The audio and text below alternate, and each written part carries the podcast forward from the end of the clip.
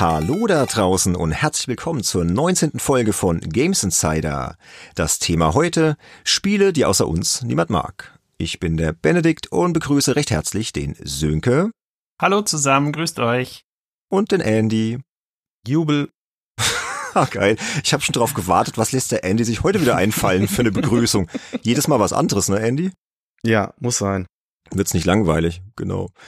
Ja, und apropos nicht langweilig, das Thema heute ist, glaube ich, auch nicht langweilig. Wir haben es ja genannt, Spiele, die außer uns niemand mag. Und wir haben jetzt hier kurz vor der Aufnahme noch drüber gesprochen, ob das nicht ein bisschen Clickbait-mäßig klingt. Und ja, das tut's, ich gebe es zu.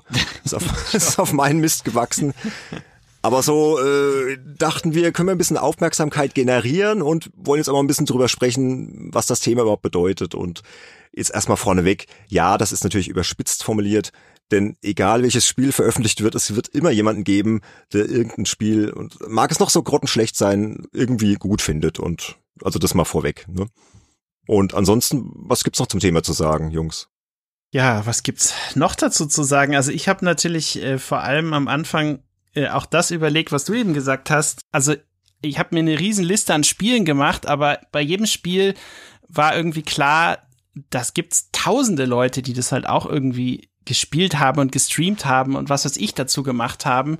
Und deswegen ist es, glaube ich, schon wichtig, diese Überspitzung am Anfang der Sendung nochmal hervorzuheben, weil sie ähm, äh, wichtig ist und weil Benedikt äh, eben auch meinte, ja, klar, man, man muss halt auch mal irgendwie ein Statement treffen, was die Leute neugierig auf eine Folge macht, die sonst vielleicht auf den ersten Blick gar nicht so spannend klingt, aber glaube ich doch einiges zu bieten hat. Und die Spiele, die wir hier vorstellen, sind ja auch teilweise recht bekannt, aber auch teilweise recht ungewöhnlich. Also das werdet ihr dann gleich noch hören. Ist was Obskures auch dabei. Also wir haben auch bewusst gesagt, wir wollen schon so wirklich eher schlechte Spiele vorstellen. Also Spiele, die so von der Öffentlichkeit eher fertig gemacht wurden und halt nicht so polarisierende Spiele, weil wir hatten schon im Vorfeld überlegt, weil Andy wollte zum Beispiel Ultima 8, Ultima 9 nennen. Ne? Andy, dann habe ich gesagt, ja, aber das wurde doch viel zu gut bewertet, auch von der Fachpresse und so. Oder Sönke wollte No Man's Sky nehmen und dann ja. haben wir gesagt, ja, klar, das hat polarisiert, aber das ist dann doch noch wieder zu gut irgendwie. Ne? Also wir haben schon jetzt geguckt, die Spiele sind wirklich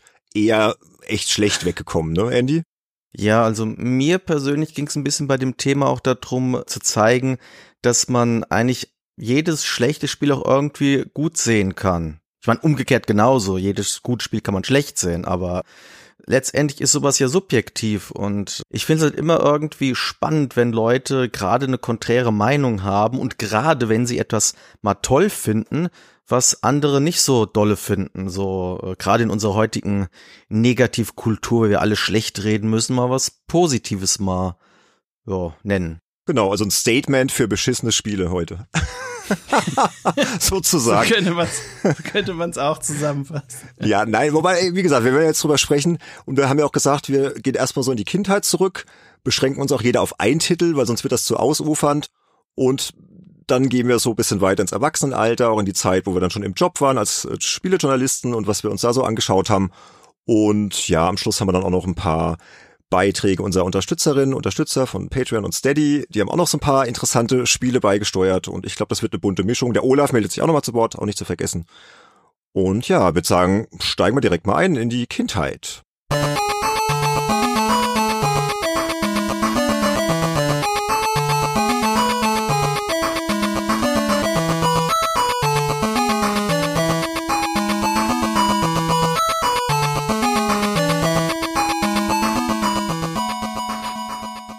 Kindheit. Also ist ja so, ne, wenn man dann als Kind spielt, äh, Games mag, dann ist man natürlich generell erstmal sehr fasziniert von dem Medium und man ist eher unkritisch, würde ich sagen, oder? Ja, als Kind verzeiht man mehr, man ist vor allen Dingen mehr begeisterungsfähig. Gerade wenn man von irgendwas Fan ist, was man vielleicht vom Fernsehen her so kennt, wenn dazu das Spiel erscheint oder man kennt es als Comic und so weiter. Da verzeiht man mehr Fehler, man ist nicht so frustriert, wenn mal was nicht klappt, sondern findet es einfach nur toll, dass man was ich mit Superman über die Landschaft laufen kann. Keine Ahnung. Ja, und so war es bei uns ja auch. Das war ja noch lange vor unserer Zeit, vor unserem Einstieg in die Spielebranche. Und da gab es halt den einen oder anderen Titel. Und jetzt hat sich jeder mal einen ausgesucht. Ich habe die hier auch vor mir liegen. Ich, ich habe es sprichwörtlich vor mir liegen, mit Verpackung und allem, was dazu gehört. Das habe ich da extra nochmal rausgekramt. Genau, der Sönke wäre der also Erste. Die Spiele sind auch noch da. Die, Die sind nicht verschwunden. Meine habe ich auch, ja. Naja, bei mir leider schon, aber dazu dann gleich. Okay, so Junge, dann fang doch du mal an. Dein Titel ist Rampage. Was ist das für ein Spiel? Kannst du vielleicht kurz sagen, welches System, welches Jahr, welches Genre und so weiter und dann einfach mal erzählen, was du daran gemocht hast. Genau, also bevor ich das sage, muss man vielleicht das Ganze noch zeitlich für mich persönlich ein bisschen einordnen, weil das spielte natürlich auch mit rein, warum ich eben das gespielt habe, warum ich es auch recht lang gespielt habe und auch immer wieder gespielt habe. Ich befand mich zu dem Zeitpunkt, also nicht als es rauskam, aber zu dem Zeitpunkt, wo ich das Spiel erstmals bekommen habe, das war so, ich glaube, Mitte der 90er, da war das schon fast neun Jahre alt. Das kam nämlich 86 raus. Und da befand ich mich gerade in Saudi-Arabien, hab da gewohnt, weil mein Vater dort gearbeitet hat als Arzt. Und ich habe ein Amiga damals bekommen und ein Master-System. Und für das Master-System habe ich verschiedene Spiele bekommen, die alle nicht so toll waren im Nachhinein. Das war unter anderem Moonwalker dabei, was ich ja auch anfangs in die Liste geschrieben hatte. Und es war aber auch was Gutes dabei wie R-Type, aber es war eben auch äh, das Spiel dabei, was ich jetzt vorstellen möchte, nämlich Rampage. Und äh, Rampage kennen ja sicherlich auch viele von euch. Mich hat's damals aufgrund der irgendwie recht ansprechenden, aus, sage ich mal, jugendlicher Sicht ansprechenden Verpackung irgendwie angemacht. Du siehst halt irgendwie so, so eine Hochhaus-Skyline und da sind äh, drei Monster und die zerschlagen diese Gebäude und die gucken alle ziemlich grimmig, aber auch so, als ob sie echt Spaß dabei hätten. Und unten ist noch so ein kleiner Soldat zu sehen, der irgendwie die Waffe auf sie richtet und dann knallt noch so eine Hand durch das Rampage-Logo hindurch und da fing es eigentlich schon an. Das hat mich irgendwie ja, damals halt einfach neugierig gemacht. Ich wollte wissen, so, hey, worum geht's da? Und ich hatte halt auch nicht so den großen Überblick über die Master-System-Spiele, die es so gab. Und ähm, ja, hab das dann halt einfach mal mitgenommen. Und erstaunlicherweise auch anfangs relativ viel Spaß gehabt. Also für die, die das äh, Spiel nicht kennen, es geht im Grunde darum, was man auch schon auf dem Titelbild sieht. Man hat diese drei Figuren, das waren ursprünglich Menschen, sind jetzt Monster in Form von einem der eine ist ein Wolf, der andere ist so ein riesiger Affe und dann ist irgendwie noch so eine Art äh, Echse dabei und kannst dir halt dann zu Spielbeginn eines dieser Monster aussuchen. Du kannst es auch zu zweit mit jemand anderem spielen und deren Aufgabe besteht letztendlich darin, die Gebäude von verschiedenen Städten, es, es äh, fängt unter anderem mit, mit Los Angeles an und geht dann durch weitere amerikanische Städte äh, wirklich alle zu Bruch äh, zu schlagen und das tut man, indem man an den Gebäuden hochklettert, mit der Faust reinschlägt und das möglichst oft tut an verschiedenen Stellen, bis die Gebäude brüchig werden, äh, was man dann tatsächlich auch durch recht schöne Risse in der Architektur sieht und dann stürzen sie in sich zusammen und dann geht's schon direkt weiter zum nächsten Gebäude und die Menschen, die da drin sind, die fangen an zu schreien und ballern auf dich und werfen Dynamitladungen äh, und ja, versuchen dich loszuwerden, schicken dann Panzer, schicken irgendwie Polizeiautos, jeder schießt auf dich, Hubschrauber kommen vorbeigeflogen und als Kind fand ich das tatsächlich überaus unterhaltsam. Man ist auch relativ gut vorangekommen. Es war nicht zu schwierig, es war aber auch nicht zu leicht für mich, fand ich am Anfang. Und es hat irgendwie eine gewisse Faszination ausgeübt. Ich habe es tatsächlich heute noch mal fast eine Stunde gespielt. Cool. über den äh, Emulator ähm, am, am Mac und muss aber sagen, dass ich weiß auch nicht irgendwie ich hatte immer noch Spaß, aber dieser Flash von damals ist irgendwie bei weitem nicht mehr da gewesen. Und viele Details, die man natürlich dann auch, die man früher als Kind nicht beachtet hat, fielen dann auf, also die Figuren flackerten. Es gab äh, irgendwie so ein seltsames Furzgeräusch, also kein Witz, das, das war in dem Emulator-Sound ständig zu hören. Und ich dachte mir, um Gottes Willen, äh, meine Frau meinte dann irgendwie so, ja, die Musik wiederholt sich ja ständig, kannst du nicht mehr was anderes machen? So, das war halt Ach so, ich dachte, deine Frau meint, Sönke, hast du was Schlechtes gegessen? Ach so, nee, nee, äh, das nicht. Und ähm, die Musik wiederholt sich halt ständig und die Monster äh, flackern, wie gesagt, auf und die Level sind eigentlich auch irgendwie, es ist halt ein statischer Bildschirm, in dem du rumrennst und alles platt machst und dann ist es, kommt die Übersicht, wie viel Punkte du geschafft hast und dann geht's weiter zum nächsten. Und äh, damals war das aber tatsächlich ganz cool, eben, äh, ich glaube, da sind so verschiedene Faktoren. Zum einen eben dieses Erfolg haben, das zu zweit spielen können, Die Verpackung war cool, ähm, es waren ein paar witzige Sachen dabei, die Monster haben Feuer gespien, wenn sie bestimmte Sachen gegessen haben, wurde es zwischendurch von irgendwelchen Blitzwolken angegriffen, was auch unrealistisch war, aber was du dann auch irgendwie witzig fandest und ich glaube, letztendlich bezahlt hatten es ja die Eltern damals. Insofern hatte man auch nicht so diese Verbindung zu dem, was es gekostet hat und sowas. Und man konnte sich da halt eben mit dem anderen Spieler dann immer irgendwie in Hinsicht der, der Punktezahl so ein bisschen messen. Wer hat die meisten Gebäude kleingeschlagen? Ja, und so wurde aus einem Spiel, was tatsächlich die Fachpresse damals auch nicht sonderlich gut bewertet hat, also meine Och, ehemalige es geht, Kollegin. Es geht. Ja, aber sag Es, erst es mal. geht, ja, aber es war auch nicht so berauschend. Also ich glaube, die Powerplay hatte irgendwie so einen mittleren 60er gezückt und auch meine Kollegin damals, die Martina Strack, die war ja bei der ASM, äh, die hatte das damals für die ASM witzigerweise getestet. Äh, Die fand die Grafik besonders gut, aber meinte letztendlich auch, dass ja, es immer letztendlich das gleiche äh, Draufschlagen äh, ist mit nicht sonderlich viel spielerischer Abwechslung und ja, es ist auf jeden Fall interessant, wie man äh, Titel in verschiedenen Alter ganz unterschiedlich erlebt, auch oft, weil man überhaupt nicht den Vergleich hat, wie viel bessere Spiele es gibt, ja, das ist glaube ich ein ganz wichtiger Aspekt. Aber, Sönke, so jung warst du doch gar nicht, wenn du das Mitte der 90er bekommen hast. Wir wollen ja nicht dein Alter verraten, aber nee, genau, das ist, das ist tatsächlich richtig. Für mich war es aber eines der ersten, also ich hatte damals, ich hatte viel mit dem PC gespielt, ich hatte viel mit dem Amiga gespielt, ich hatte viel mit dem Gameboy gespielt, aber ich hatte tatsächlich keine klassische Spielkonsole in dem Sinne gehabt. Insofern war das Master System mit meine erste TV-gebundene Spielkonsole und da kam halt dann noch der Aspekt dazu, irgendwie, hey cool, ich muss mich hier nicht immer vor meinen kleinen äh, Bildschirm hocken, sondern kann es jetzt hier einfach am Fernseher zocken. Und da kann dann auch jeder direkt mitmischen, der da mit im Wohnzimmer ist. Also das war irgendwie so ein Aspekt, der bei mir dann noch hinzukam.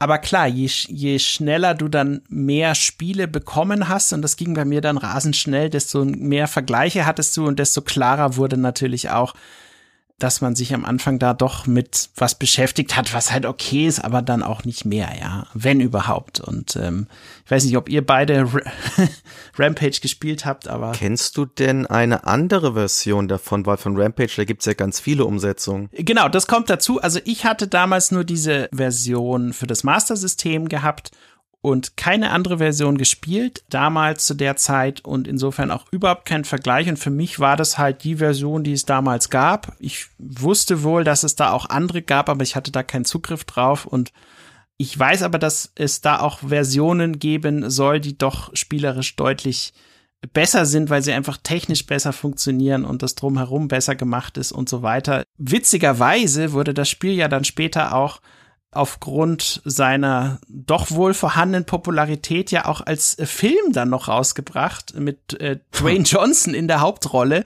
der dann gegen diese drei Monster kämpfen muss, die durch Richtig, ja, ja. En- entstanden sind. Ich habe den Film tatsächlich dann auch deswegen geguckt. Ich fand ihn unterhaltsam. Es war jetzt nicht mehr, hatte coole Effekte irgendwie. Man hatte dann irgendwie so ein ganz anderes Bild von diesen Monstern nochmal im Kopf. Und es kommt ja im Film dann auch sogar in einer Szene so ein Kamera. Äh, Einstellung, wo du dann den Originalautomaten so als eingebautes Easter Egg siehst, fand ich auch ganz witzig irgendwie. Ja, ja, genau. Und ich glaube, der, der Kultstatus dieses Spiels beruht auch eher auf dem Arcade-Automaten. Ich glaube, der Arcade-Automat war richtig Ja. gut. Der kam ja 86 schon raus, wie du sagtest. Und der war auch grafisch natürlich wesentlich besser als die Heimcomputer oder die Konsolenumsetzung. Und ich glaube, daher kommt auch so ein bisschen dieser Kultruf. Und ich hatte auch gerade gesehen, dass es ja auch in Terminator 2 einen Rampage-Arcade-Automaten zu sehen gibt.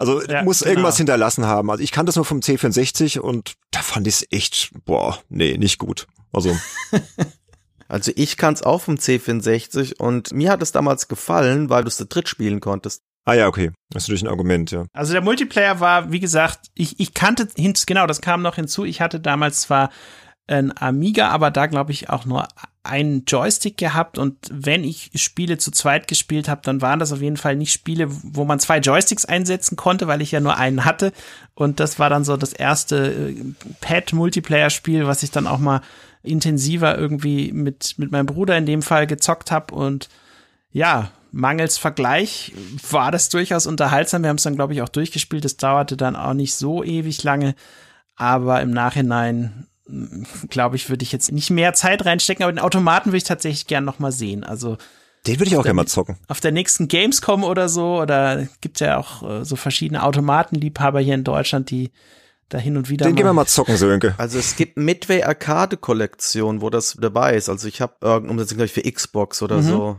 Ja, genau, das alte. ist natürlich auch noch eine Möglichkeit, sowas dann mal zu erleben. Und, und ja, und um auf dieses Spiele, die keiner mag, es stimmt natürlich in dem Fall auch überhaupt nicht, weil natürlich die Leute schon diesen Automaten wohl mochten nur zu der Zeit, wo, wo ich das gespielt habe und auch wenn man jetzt so die Tests liest, also die Master System Version, die hat sicherlich keine großen Bäume ausgerissen in dem Aber Sinne. die ist noch, äh. wenn ich gerade auf cultboy.com schaue, die ist noch mit am besten bewertet worden. Die hat 66 Prozent bekommen in der Powerplay und ist von den getesteten Versionen ja die beste.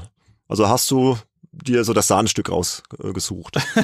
ja, wobei die Atari ST-Wertung von 65 Prozent ist ein bisschen gefaked. Das sind 6,5 von 10. Das ist praktisch das gleiche. Ah, okay. Na gut. Aber da sieht man ja auch wieder, dass Wertungen damals, so eine 65, 66, eigentlich schon ein ganz gutes Spiel waren. Wenn du heute eine 65 siehst, denkst du, ah, oh, Hilfe, schnell weg. Ja. Das war immer so, so 60er war immer, entweder war das eine Enttäuschung, also ein Spiel, wo man mehr erwartet hat und es war dann nicht so toll, oder es war, es ist kein Krach, aber irgendwie ist ganz nett, überdurchschnittlich.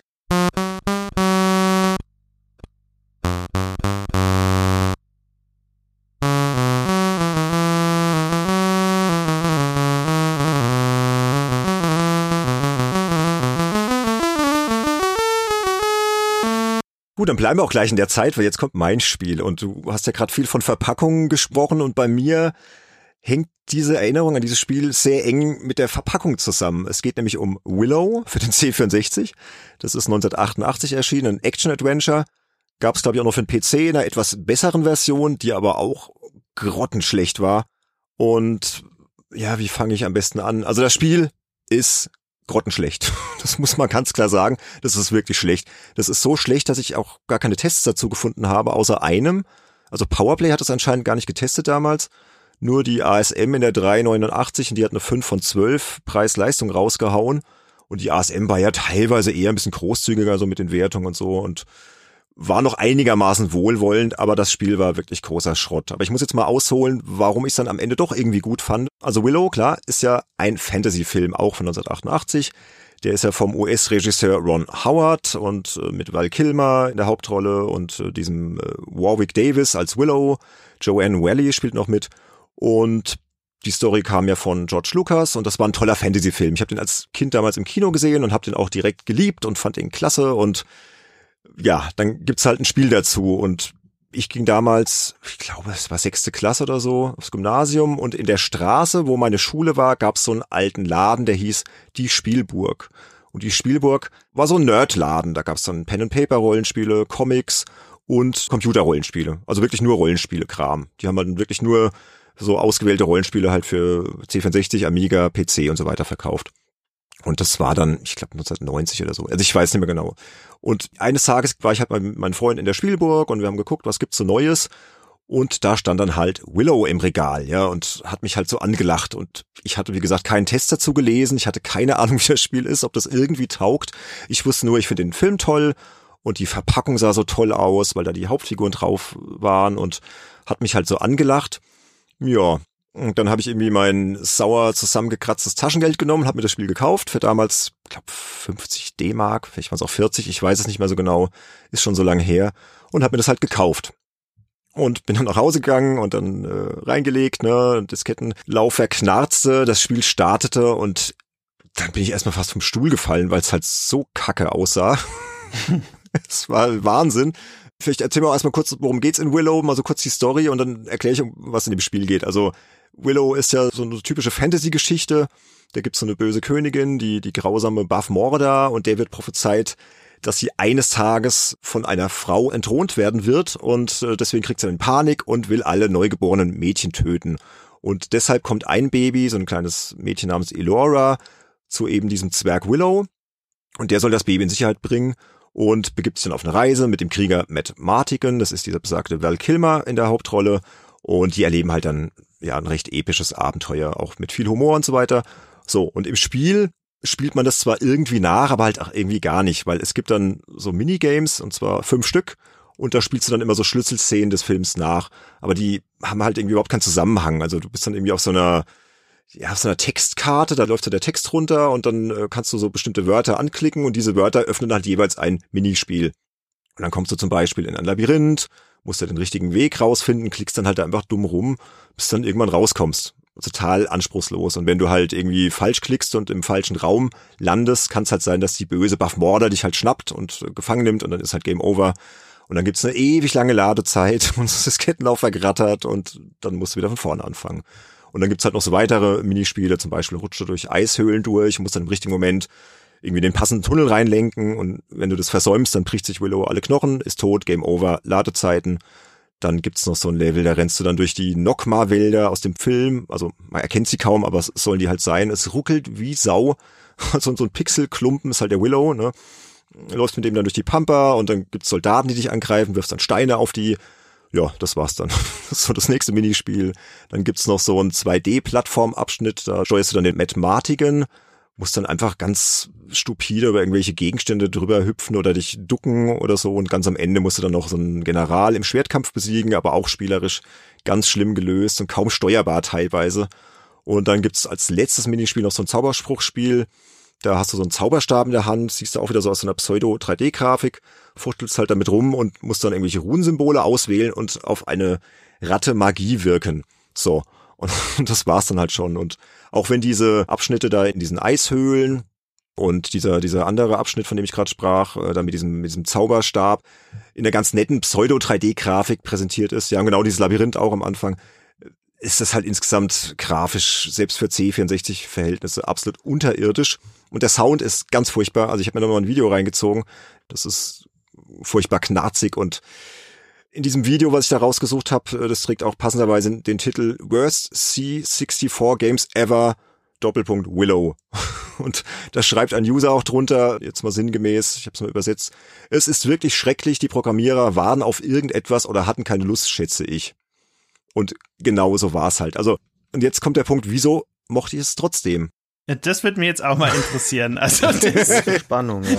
ich habe die ganze Zeit gedacht so. Bislang war es jetzt eben gerade ein richtiger Verriss und jetzt will ich aber auch mal hören. Was ist so toll? Genau. Ja, habe ich mir auch überlegt, wieso habe ich mir jetzt eigentlich Willow ausgesucht? Einfach, weil ich damals halt dieses Spiel kaufte in der Spielburg und hatte es dann daheim und die Verpackung sah so toll aus und ich wollte es dann halt einfach gut finden. Es musste einfach gut sein und ich merkte natürlich beim Spielen, oh Gott, das ist überhaupt nicht gut. Ich war jetzt, jetzt nicht total unerfahren. Ich hatte ja vorher schon C16 gehabt und hatte schon diverse C64-Spiele. Aber es war eben mein erstes selbst gekauftes C64-Spiel. Habe ich das überhaupt gesagt, dass es mein erstes selbst gekauftes war? Nee, das hast glaube ich nicht gesagt. Also wichtiger, nicht, genau, wichtiger Punkt. erinnern kann.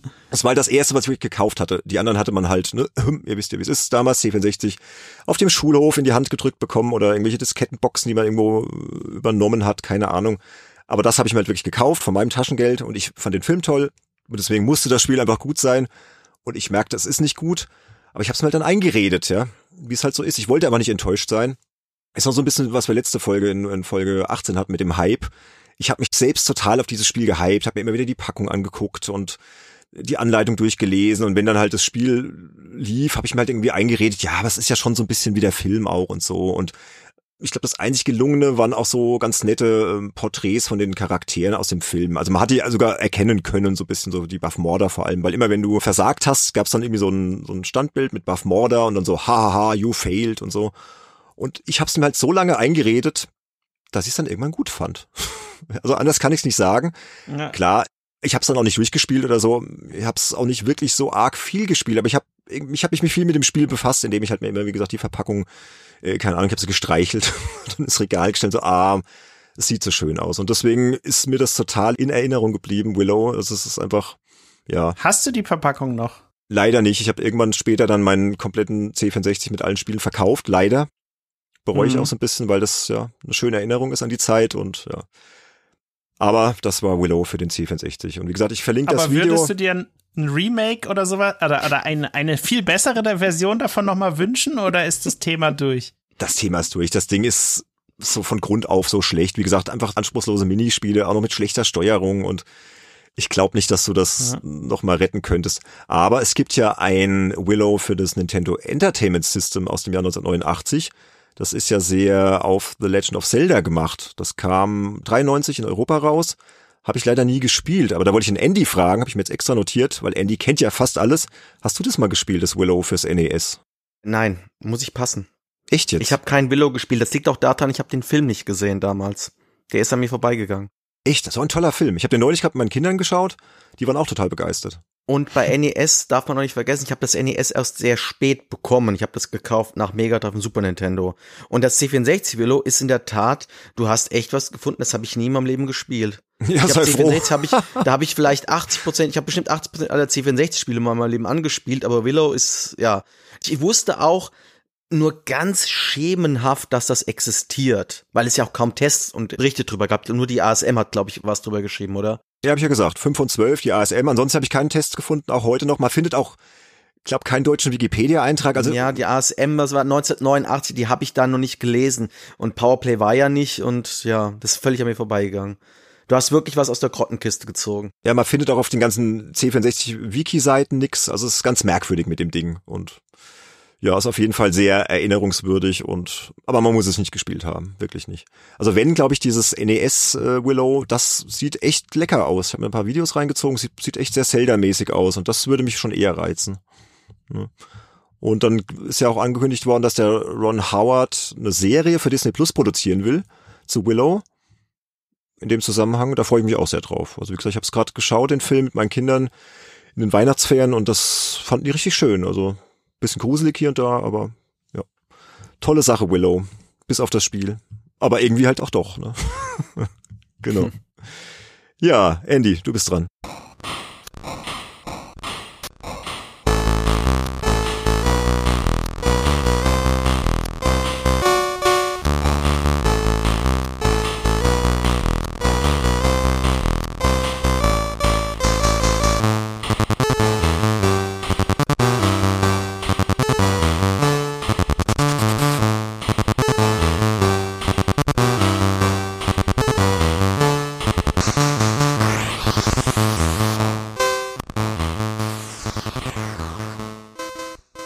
Ja, also meins ist nicht ganz so grottig, aber ist auch schlechter als Rampage auf alle Fälle.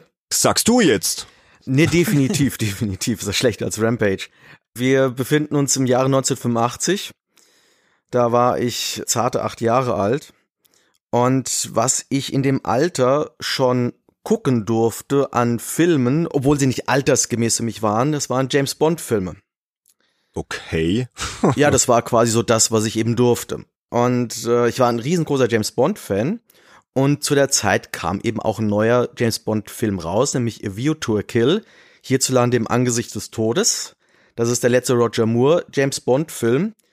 Sehr, um, was heißt umstritten, also er gilt als einer der schlechtesten James Bond-Filme aller Zeiten. Und ich bin schon ein kleiner Fan von dem Film und eben auch von dem C64-Spiel, was zum gleichen Zeitpunkt rausgekommen ist. Warum? Und das ist eben so ein typisches, ja, du bist Fan von etwas, von irgendeinem Franchise und ähm, allein deshalb hat das schon mal einen Bonus für dich. Und dieses C64-Spiel, es ist eigentlich ein Action-Adventure. Das sind drei Spiele auf einmal. Man sieht auch wirklich, dass die, glaube ich, sogar von unterschiedlichen Teams zum Teil gemacht wurden. Die kann man getrennt voneinander starten und repräsentieren jeweils eine Filmszene. Das eine ist, eine der berühmtesten Sachen in View to a Kill ist der berühmt-berüchtigte Fallschirmsprung vom Eiffelturm, falls ihr den kennt. Ah, ja, klar. Ja. Eine der Bösewichte ist die Mayday. Die hat gerade jemanden umgebracht. James Bond ist ihr auf den Fersen und sie flüchtet den Eiffelturm rauf und ganz oben angekommen, packt den Fallschirm aus und springt mit dem Fallschirm wieder runter. Was macht James Bond? Naja, er muss halt zu Fuß runterrennen, schnappt sich irgendein Auto und versucht sich halt mit dem Auto irgendwie, ja, einzufangen, irgendwie an ihr dran zu bleiben. Und diese Szene haben sie versucht auf dem C64 nachzumachen, indem sie ein ziemlich basic 2D Auto Fahrspielchen draus gemacht haben mit nur 90 Grad Kurven, ganz vielen wirren Kreuzungen, langweilige Optik, es kommen ein paar andere Autos einem entgegen, aber interessanterweise ist in der Mitte voll der krasse 3D-Bildschirm, Das heißt, wo sie versucht haben, diese Autofahrt in 3D irgendwie umzusetzen, was sogar für C64-Verhältnisse in sogar einer ziemlich hohen Geschwindigkeit abläuft, also wo man wirklich eben aus der Ego-Perspektive rumfährt. Es ist halt nur total unübersichtlich, es ist spielerisch völlig für die Füße, aber es sieht irgendwie schick aus. Das zweite Minispiel ist, man ist in dem Ratshaus von San Francisco das fängt gerade an zu brennen und man muss eben aus diesem brennenden Hochhaus raus und muss da lauter Gegenstände finden, Schlüssel und irgendwas, um da irgendwie wieder rauszukommen. Und das ist etwas, das habe ich damals nicht verstanden, was man jetzt genau machen muss, wie man da rauskommen soll. Und ich habe vor ein paar Tagen mal Videos angeschaut und habe es immer noch nicht so wirklich kapiert. okay. Und das dritte Minispiel, das ist dann im San Andreas Graben wo es darum geht, dass der Max Zorin, das ist der Bösewicht, der will dort den Graben sprengen, um ganz Silicon Valley zu überfluten. Und dann ist man eben da eben als James Bond, um das zu verhindern. Und dieser Abschnitt, der sieht halt wirklich so aus wie so ein 80er Jahre C64 Action Adventure mit schwarzem Hintergrund, braun, orangefarbenen Plattformen, einer schlechten Sprungsteuerung, aber äh, ich fand es halt schon cool genug, dass es da zum Beispiel so eine Aufzugsplattform gibt. Und fand das total toll, wenn ich die gefunden habe, hin und her. Und jedenfalls all diese drei Minispiele, die sind alle wirklich sehr, sehr basic, sind sehr, sehr simpel, haben keine gute Steuerung, aber es ist wenigstens irgendwo abwechslungsreich. Und es hat eine schön arrangierte Musik für C64-Verhältnisse. Haben sie die Musik von Duran Duran versucht irgendwie zu implementieren. Und ja, ich bin nie weit gekommen. Ich habe nicht einen dieser Abschnitte auch nur im Ansatz durchgespielt. aber ich war halt, wie gesagt, ein James Bond-Fan. Und damals gab's halt noch keine indizierten Ego-Shooter von Rare. Du meinst Goldeneye. Darfst du drüber sprechen? Wir sind hier im Podcast. das ist erlaubt. So, okay. Ja, ja, das ist erlaubt. Ja, es gab, es gab noch keinen Goldeneye. Und auch die, die danach direkt rauskommen sind. Doch, License to Kill gab's. Das war aber langweilig. Live and Let Die war ein gutes Rennspiel. Also die meisten James Bond Spiele, die danach kamen, waren besser als das da. Und das war einfach nur ein zusammengewürfeltes Ding. Und ich weiß halt auch nur noch, wenn man alle drei Spiele geschafft hat, hat man so einen Code dann gehabt. Damit konnte man sich dann die Endsequenz anschauen. Und das waren dann so zehn Sekunden schwarz-weiß James Bond unter der Dusche mit der Tussi, die er rettet. mit der am Schluss zusammen ist.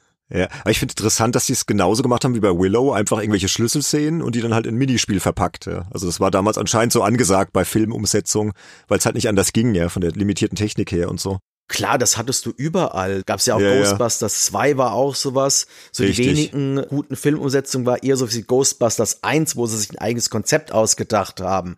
Aber ja, sobald du versucht hast, ähm, ja, das Spiel zum Film quasi zu machen, also quasi einen Film zum Mitspielen, damit war natürlich ein C64 äh, oder auch ein Amiga später noch völlig überfordert mit und allein deshalb hat das nicht funktionieren können. Aber du hast es gemocht und hast es heute geehrt in diesem Podcast. Ist doch schön, oder?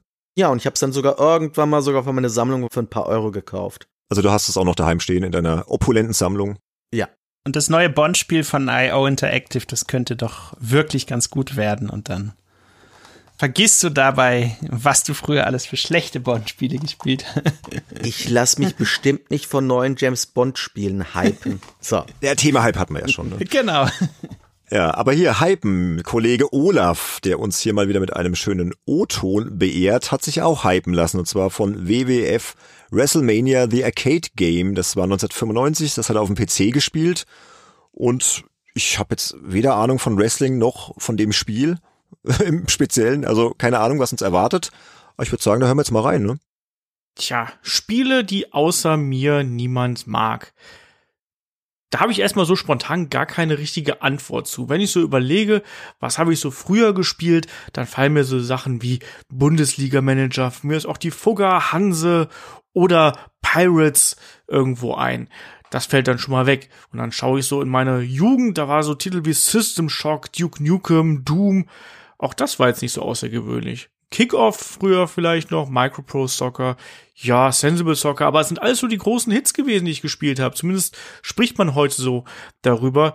Und deswegen fiel es mir gar nicht so leicht, da irgendwie ein Spiel rauszukramen. Und da habe ich mal überlegt, ich habe mal überlegt und überlegt. Und natürlich, ihr wisst es alle, ich bin großer Wrestling-Fan. Ich habe ja auch schon mal erzählt, ich bin ja relativ spät erst zum Konsolen-Gaming gekommen. Und natürlich als Jugendlicher möchte man dann eben auch seine Lieblingsunterhaltungsform, wie es Wrestling nun mal bis heute bei mir eben ist, möchte man dann ja auch irgendwie zocken. Aber auf dem PC damals, ich habe ja nur PC gezockt, da gab es einfach kein vernünftiges Wrestling-Spiel zu der Zeit. Wir reden hier so 95, 96 rum. Und dann irgendwann kam WWF WrestleMania The Arcade Game raus. Das Spiel wurde damals von Midway gemacht und war eigentlich äh, ein verkapptes Mortal Kombat, nur eben mit Wrestlern. Da waren dann Leute dabei wie einen Bret Hart, Yokozuna, der Undertaker, aber auf eine sehr cartoony Art und Weise. Ich weiß, da ist damals beispielsweise noch ein, ein Razor Ramon, hat seine Gegner an den Beinen einfach geschnappt und auf die Ringmatte geschlagen. Ein Yokozuna ist einfach auf seine Gegner draufgesprungen und ein Doink, der Clown, Doink the Clown hieß er natürlich damals, ja, der hat einfach seinen riesengroßen Hammer ausgepackt und hat damit seine Gegner platt gemacht. Also sehr cartoony, hat überhaupt nichts mit Wrestling zu tun. Aber ich wollte es natürlich unbedingt spielen. Und ich weiß noch, dass ich damals einen Test in der PC Player gelesen habe vom Kollegen Roland Austinat. Und der hat sich darüber ausgelassen mit allen möglichen Wrestling-Klischees, die man einfach so bedienen kann. Und ich war sehr böse. Ich habe einen Wutbrief an ihn geschrieben, habe gesagt, Mensch, das kannst du doch nicht machen, nimm gefälligst mein Hobby ernst. Und dann hat er, beziehungsweise erstmal der Brief ist dann auch im Magazin erschienen, was mich sehr stolz gemacht hat. Und dann sind wir so ein bisschen in Kontakt gekommen über E-Mail hin und her. Und das war sozusagen mein Einstieg in die Spielebranche. Aber was WrestleMania The Arcade Game halt eben ausgezeichnet hat, war einfach für mich, ich wollte diese Lizenz haben. Und das Spiel war, ich sag's mal, okay. Es war aber nicht besonders geil. Aber mir ging es vor allem darum, dass ich ein Wrestling-Spiel haben wollte. Auch, dass das hier nichts mit Wrestling zu tun hatte, war mir auch total wurscht. Mir ging es irgendwie einfach nur darum, dass ich da diese, diesen Wiedererkennungswert hatte. Ich habe es rauf und runter gespielt. Ich hatte sogar am Anfang riesige Probleme gehabt, das Ding überhaupt zum Laufen zu kriegen, wegen Arbeitsspeicherbegrenzung hier. Ihr kennt das alle damals, Auto Exebat und sowas, die man da bearbeiten musste, bis man da entsprechenden Speicher freigeräumt hatte. Ich habe Ewigkeiten dafür gebraucht. Und dann war ich trotzdem froh, dass ich das dann endlich spielen konnte. Aber selbst meine besten Freunde wollten das immer nur ein, zwei Mal mit mir spielen, haben gesagt, komm, lass lieber was anderes zocken. Du hast doch viel bessere Spiele. Ich mochte das damals. Vielleicht nicht unbedingt so rational das beste Spiel, was man sich da ausdenken kann, aber zumindest was fürs Herz. Und ich glaube, damit hat ja sowohl Wrestling als auch Videospiele haben damit ja ganz viel zu tun. Und damit äh, zurück an die Jungs. Viel Spaß noch beim Podcast. Vielen lieben Dank, Olaf. Schön von dir zu hören. Und ja, es ist ja nicht von ungefähr, dass es ein Wrestling-Spiel ist. Ne? Also Wer es nicht weiß, Olaf betreibt ja noch einen Wrestling-Podcast, Headlock, und ist ein großer Fan dieses Sports. Etwas, was mir ja immer so ein bisschen fremd ist, wo wir auch manchmal so drüber frotzeln, so, ja, die Männer in Pampers, ne, die sich da irgendwie in Showkämpfen rumwälzen. Aber es gibt da sehr viele Fans und wie gesagt, es gibt auch einen schönen Podcast, können wir ein bisschen Werbung machen. Also hört ruhig mal rein, wenn ihr euch für Wrestling begeistern könnt, in Headlock. So, und das waren jetzt so unsere Spiele der Kindheit, der Jugend, aber jetzt gehen wir mal so in die jüngere Vergangenheit, würde ich sagen. Unsere Spielesünden als Erwachsene, als professionelle Spielejournalisten. Man könnte ja meinen, dass wir als Journalisten da sehr kritisch rangehen und uns jedes Spiel ganz genau anschauen und uns da auf keinen Fall irgendwie blenden lassen. Und auch, dass die Ansprüche im Laufe der Jahre immer mehr steigen und so weiter. Aber auch wir haben schon, glaube ich, Spiele gehabt, die wir dann halt gut fanden, die die meisten eben nicht gut fanden. Und da gibt's hier drei Beispiele von uns, die wir uns da rausgepickt haben, die finde ich sehr spannend und da gibt's einiges zu besprechen. Ich freue mich schon sehr auf meinen Titel. Da freue ich mich total schon drauf. Aber wir fangen erstmal mit dem Sönke wieder an, würde ich sagen, ne?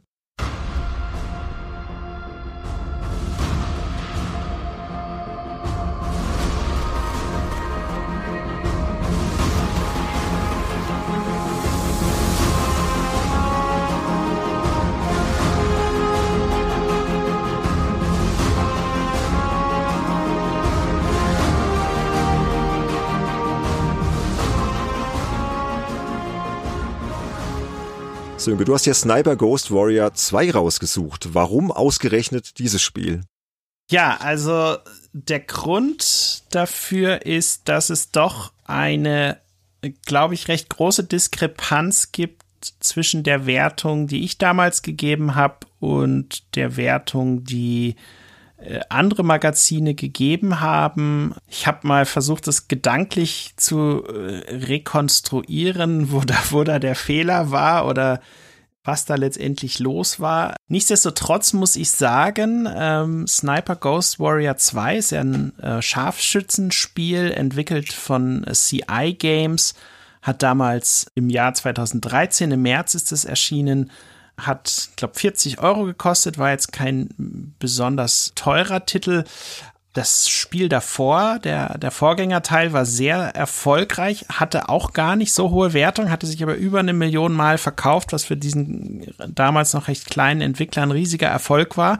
Hatte auch total viele loyale Fans, die eben irgendwie dieses Sniper-Gameplay, äh, wo du viel auch mit ähm, Einberechnung des Winds und ähm, ruhig halten und dann eben die Distanz und den Abfall, also den sozusagen ballistischen Abfall der Kugel berechnen. All diese Dinge musstest du damit einbeziehen, um perfekte Treffer landen zu können. Das waren so die Highlights beim, beim ersten Teil und beim zweiten Teil haben sie das im Grunde genommen auch drin gehabt, nur eben mit einer meiner Meinung nach etwas spannenderen Geschichte und ich habe halt damals irgendwie, hatte im Verlag äh, keiner Zeit, das zu testen. Irgendwie jeder war mit, mit allen möglichen anderen Titeln beschäftigt. Da kam ja auch viel Spannendes raus. Also wir hatten da in dem in der Ausgabe von der 360 Live unter anderem einen riesigen Test drin äh, von dem neuen Tomb Raider Spiel. Ähm, da kam damals irgendwie noch äh, das Grid 2 raus als Preview-Version und da fingen die Leute an, äh, über Bioshock Infinite zu reden. Da gab es auch eine Version und so weiter. Also alle waren irgendwie mit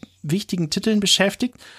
Und ich habe mich halt mit dem Sniper auseinandergesetzt, hatte dann auch irgendwie gar nicht so viel Zeit damals und irgendwie gehofft, dass es nicht so ein Mammut-Ding ist, wo man jetzt irgendwie da mehrere Wochenenden rein investieren muss, bis man das mal durch hat und habe dann tatsächlich aber genau das auch bekommen. Also sprich ein Spiel, was nicht zu lang war, was nicht zu schwierig war und was einfach ja, wo man irgendwie das Gefühl hatte, man kann das jetzt hier in einem vertretbaren Zeitraum von, ich glaube, es waren sieben Stunden oder was durchspielen.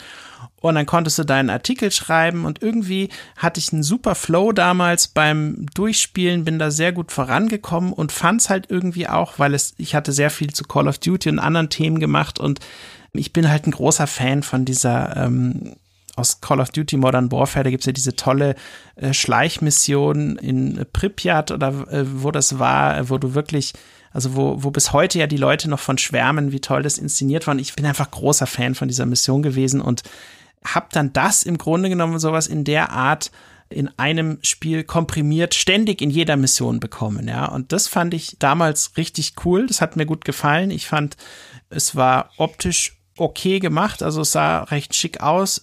Man war ein Scharfschütze namens Anderson, der irgendwie so namens Andy. Ja, sich genau, der sich mit mit Bioterroristen auseinandersetzen musste. Ich will da jetzt gar nicht auch gar nicht zu viel spoilern. Du hast halt immer deinen Spotter mit dabei, also jemand, der praktisch so ein Hochleistungsfernglas hat und die Ziele für dich ausmacht und dir dann sagt, okay, äh, schau mal da drüben bei dem Baum, da läuft gerade jemand, warte ab, noch nicht, noch nicht, noch nicht, okay, jetzt kannst du schießen. So, es war irgendwie total durchgeskriptet, was mir aber damals viel Freude gemacht hat. Du hattest ein gutes Erfolgserlebnis, vor allem auf den ersten beiden Schwierigkeitsgraden.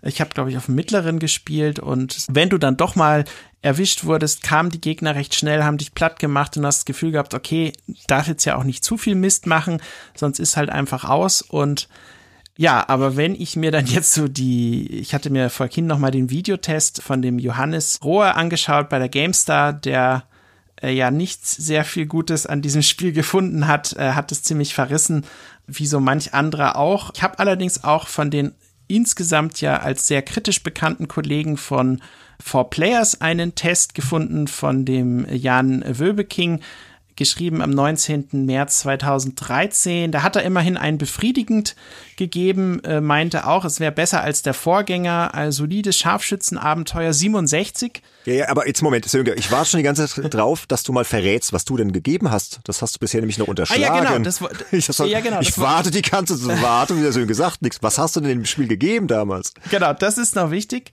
Jetzt ich habe damals eine 77 gegeben, ja, also praktisch okay. 10 Punkte mehr als der beste Test. Damals war, glaube ich, eben von Four Players.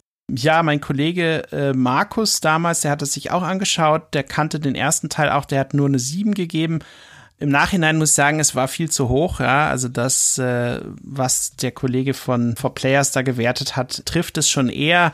Ich glaube, bei den Kollegen von der GameStar ist es mit einer 53 ja sogar noch schlechter bewertet worden und der Metacritic-Schnitt liegt bei 52. Die Wahrheit wird wohl irgendwo dazwischen liegen. Nichtsdestotrotz, ich habe mir vorhin noch mal so ein äh, Video auch von verschiedenen Missionen angeschaut und ich kenne auch die Nachfolgerspiele. Ich hatte das eine unter anderem damals ja für äh, Computerbildspiele getestet und auch mh, eine Komplettlösung oder einen riesigen Guide zu Sniper Contracts gemacht, was ja der aktuellste Teil ist. Und irgendwie, seitdem ich dieses, diesen zweiten Teil gespielt habe, bin ich sehr großer Fan von dieser Snipers-Reihe geworden. Auch wenn der Teil damals, also für mich war okay, andere hat er wesentlich weniger gepackt aber im Nachhinein hat der Entwickler tatsächlich sehr viele von den Problemen, die das Spiel damals hatte, verbessert. Man hat jetzt mehr so diese Open-World-Szenarien, wo man beliebig an die verschiedenen Situationen rangehen kann. Man kann einzelne Elemente und Schusshilfen an- und ausstellen. Das war alles damals nicht so der Fall. Ich muss aber auch sagen, ich habe auch einige Teile dieses Spiels auf dem höchsten Schwierigkeitsgrad gespielt und das schreibt zum Beispiel auch der Kollege von For Players. Da ist es tatsächlich so, da musst du dann wirklich sehr genau gucken, aus welcher Richtung kommt der Wind, äh, wie weit ist das Ziel entfernt, was habe ich gerade für eine Waffe, was sind da für Hindernisse im Weg und so weiter. Und all das musst du einkalkulieren, deine Waffe dann entsprechend platzieren, dann abfeuern und wenn es gut läuft, triffst du dann auch. Und das bringt halt sehr viel Spannung rein und das ist sicherlich auch ein Element, was mich damals zumindest begeistern konnte. Und ich habe mir nochmal meinen eigenen Test durchgelesen und wenn du so die ersten Minuten. Ach, das ist immer ganz schlimm, alte Tests von sich selbst es, durchlesen. Oh es Gott, ist echt ja. krass. Also, wenn du das so liest, also ich habe da Sachen geschrieben, da, da, da kriege ich jetzt noch eine Gänsehaut, weil das so cool klingt irgendwie. Also da stand dann irgendwie mit knapp 1000 Metern pro Sekunde katapultiert sich das Geschoss durch die Luft und fräst sich unaufhaltsam in die Schädeldecke des leblos zusammensackenden Opfers. Volltreffer, Ausrufezeichen. Ja, also völlig krass. Ich glaube, Sönke, du musst doch mal in die PR gehen irgendwann. Aber jetzt pass mal auf, pass mal auf. Ich, ich habe schon die ganze Zeit überlegt, ich glaube, ich habe da eine These gerade aufgestellt, warum du dieses Spiel so gut bewertet hast pass auf. Du, du hast ja, okay, stell mal eine These auf. Ja, weil du hast doch eben erzählt, du hattest relativ wenig Zeit, ne? Ich stelle mir das halt so vor, ne? Man sitzt in der Redaktion, 360 live, Zeitstress, der Redaktionsplan ist gefüllt, das muss halt ja, alles erledigt werden. Und dann kommt halt so ein Spiel wie äh, Sniper Ghost Warrior 2 und ist relativ dankbar, weil es halt relativ kurz ist, weil es halt diesen Flow hat, den du ja. erzählt hast. Und vielleicht warst du dann auch einfach sehr erleichtert weißt du, dass du gut durchgekommen genau. bist, was ja dann auch Spaß macht. Auf jeden Fall. Ja, ja, ja. Und, und, dann hast du dadurch eine sehr positive Grundhaltung aufgebaut, so beim Testen, die du dann halt mit beim Schreiben ja, übernommen hast und dadurch ja ist dann halt diese gute Wertung zustande gekommen, weißt du? Weil es halt einfach gepasst hat in diesem Moment, so auch redaktionell einfach ja. und in deinen ganzen Zeitmanagementplan oder so. Ich weiß nicht. Wäre jetzt so meine These. Definitiv. Also, also ich glaube wirklich und ganz ehrlich, man muss sich manchmal wirklich die Frage stellen, was hat es denn für einen Grund, dass eine Kampagne eines Call of Duty in der Regel nicht länger als sechs bis acht Stunden ist? Also egal wie oft sich die Leute beschweren, die Kampagnen werden nicht unbedingt großartig, es gibt ein paar Ausreißer, aber sie werden nicht großartig länger. Und ja ganz ehrlich, ich glaube, es ist damit zu begründen, und da können wir vielleicht auch nochmal den Kollegen Christian Blendl von Activision fragen, der seit Jahren Call of Duty Spiele betreut, dass eben der Otto Normal-User, der nicht viel Zeit hat und am Wochenende mal spielt, wenn der das Gefühl hat, hey cool, ich habe das neueste Call of Duty durchgespielt, dann ist es einfach ein gutes Gefühl, was der bekommt und dann findet er das einfach toll, dass er es auch mal schafft, ein Spiel durchzuspielen. Und ganz ehrlich, ich habe ja damals war ich ja Chefredakteur von zwei Zeitschriften parallel und ich habe nicht besonders viele Tests gemacht, weil ich überhaupt nicht die Zeit hatte. Ich musste tausend Dinge organisieren, mit der Druckerei, mit dem Layout sprechen, was weiß ich. Ständig gab es irgendwo eine Baustelle, wo irgendwas gemacht wurde und vielleicht bin ich dann in dem Moment wirklich, wie du es jetzt auch selber sagst, zu dieser Zielgruppe geworden der Leute, die, hey geil, ich habe jetzt mal hier wieder genau, was durchgespielt. Ja, ja. Und schon, wow, geht das Gefühl hoch und du findest es ganz gut. Und scheinbar muss es ja funktioniert haben, denn es gab ja dann auch noch einen dritten Teil von Sniper und ja dann auch noch des Contracts. Und jetzt arbeiten sie schon wieder an dem nächsten Spiel von Sniper. Also die Serie hat ja weiterhin eine loyale Fangruppe, die auch gerne bereit ist, für diesen Mid-Price von 40 Euro da immer wieder zuzuschlagen, ja. Aber ja, das ist so, glaube ich, der Titel, wo es eben diese Diskrepanz eine sehr hohe sogar gibt zwischen dem, was so die Öffentlichkeit wertet und was vielleicht auch die Nutzer-Reviews so sagen, zu dem, was ich damals gesagt habe. Aber ja. ja. Sehr gutes Beispiel auf jeden Fall. Eine kurze Frage habe ich jetzt aber, weil das kam jetzt bei den ganzen Ausführungen irgendwie ein bisschen zu kurz. Warum ist dann das Spiel eigentlich nicht gut weggekommen? Ich meine, du hast jetzt ganz viele Wertungen gesagt. Also nur ganz kurz, ich habe den Vorgänger gespielt und getestet und habe da nur mal kurz drüber gelesen bei mir. Mir ist damals aufgefallen, dass die KI, die war sehr willkürlich. Also in einem einen Moment war sie total übermenschlich und du wurdest sofort entdeckt, ja. wenn ich nur kurz gerührt hast.